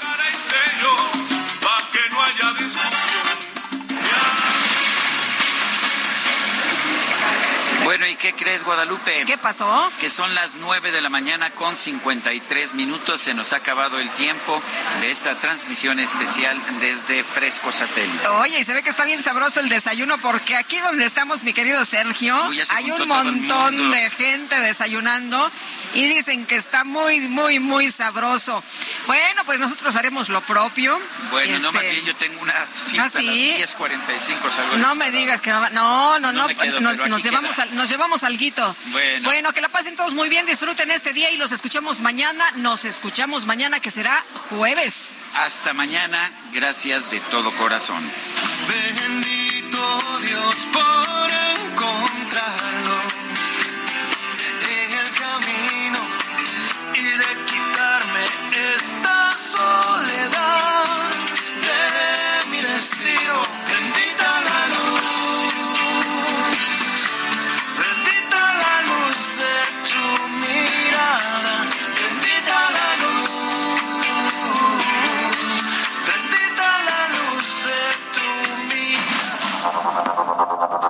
Heraldo Media Group presentó Sergio Sarmiento y Lupita Juárez.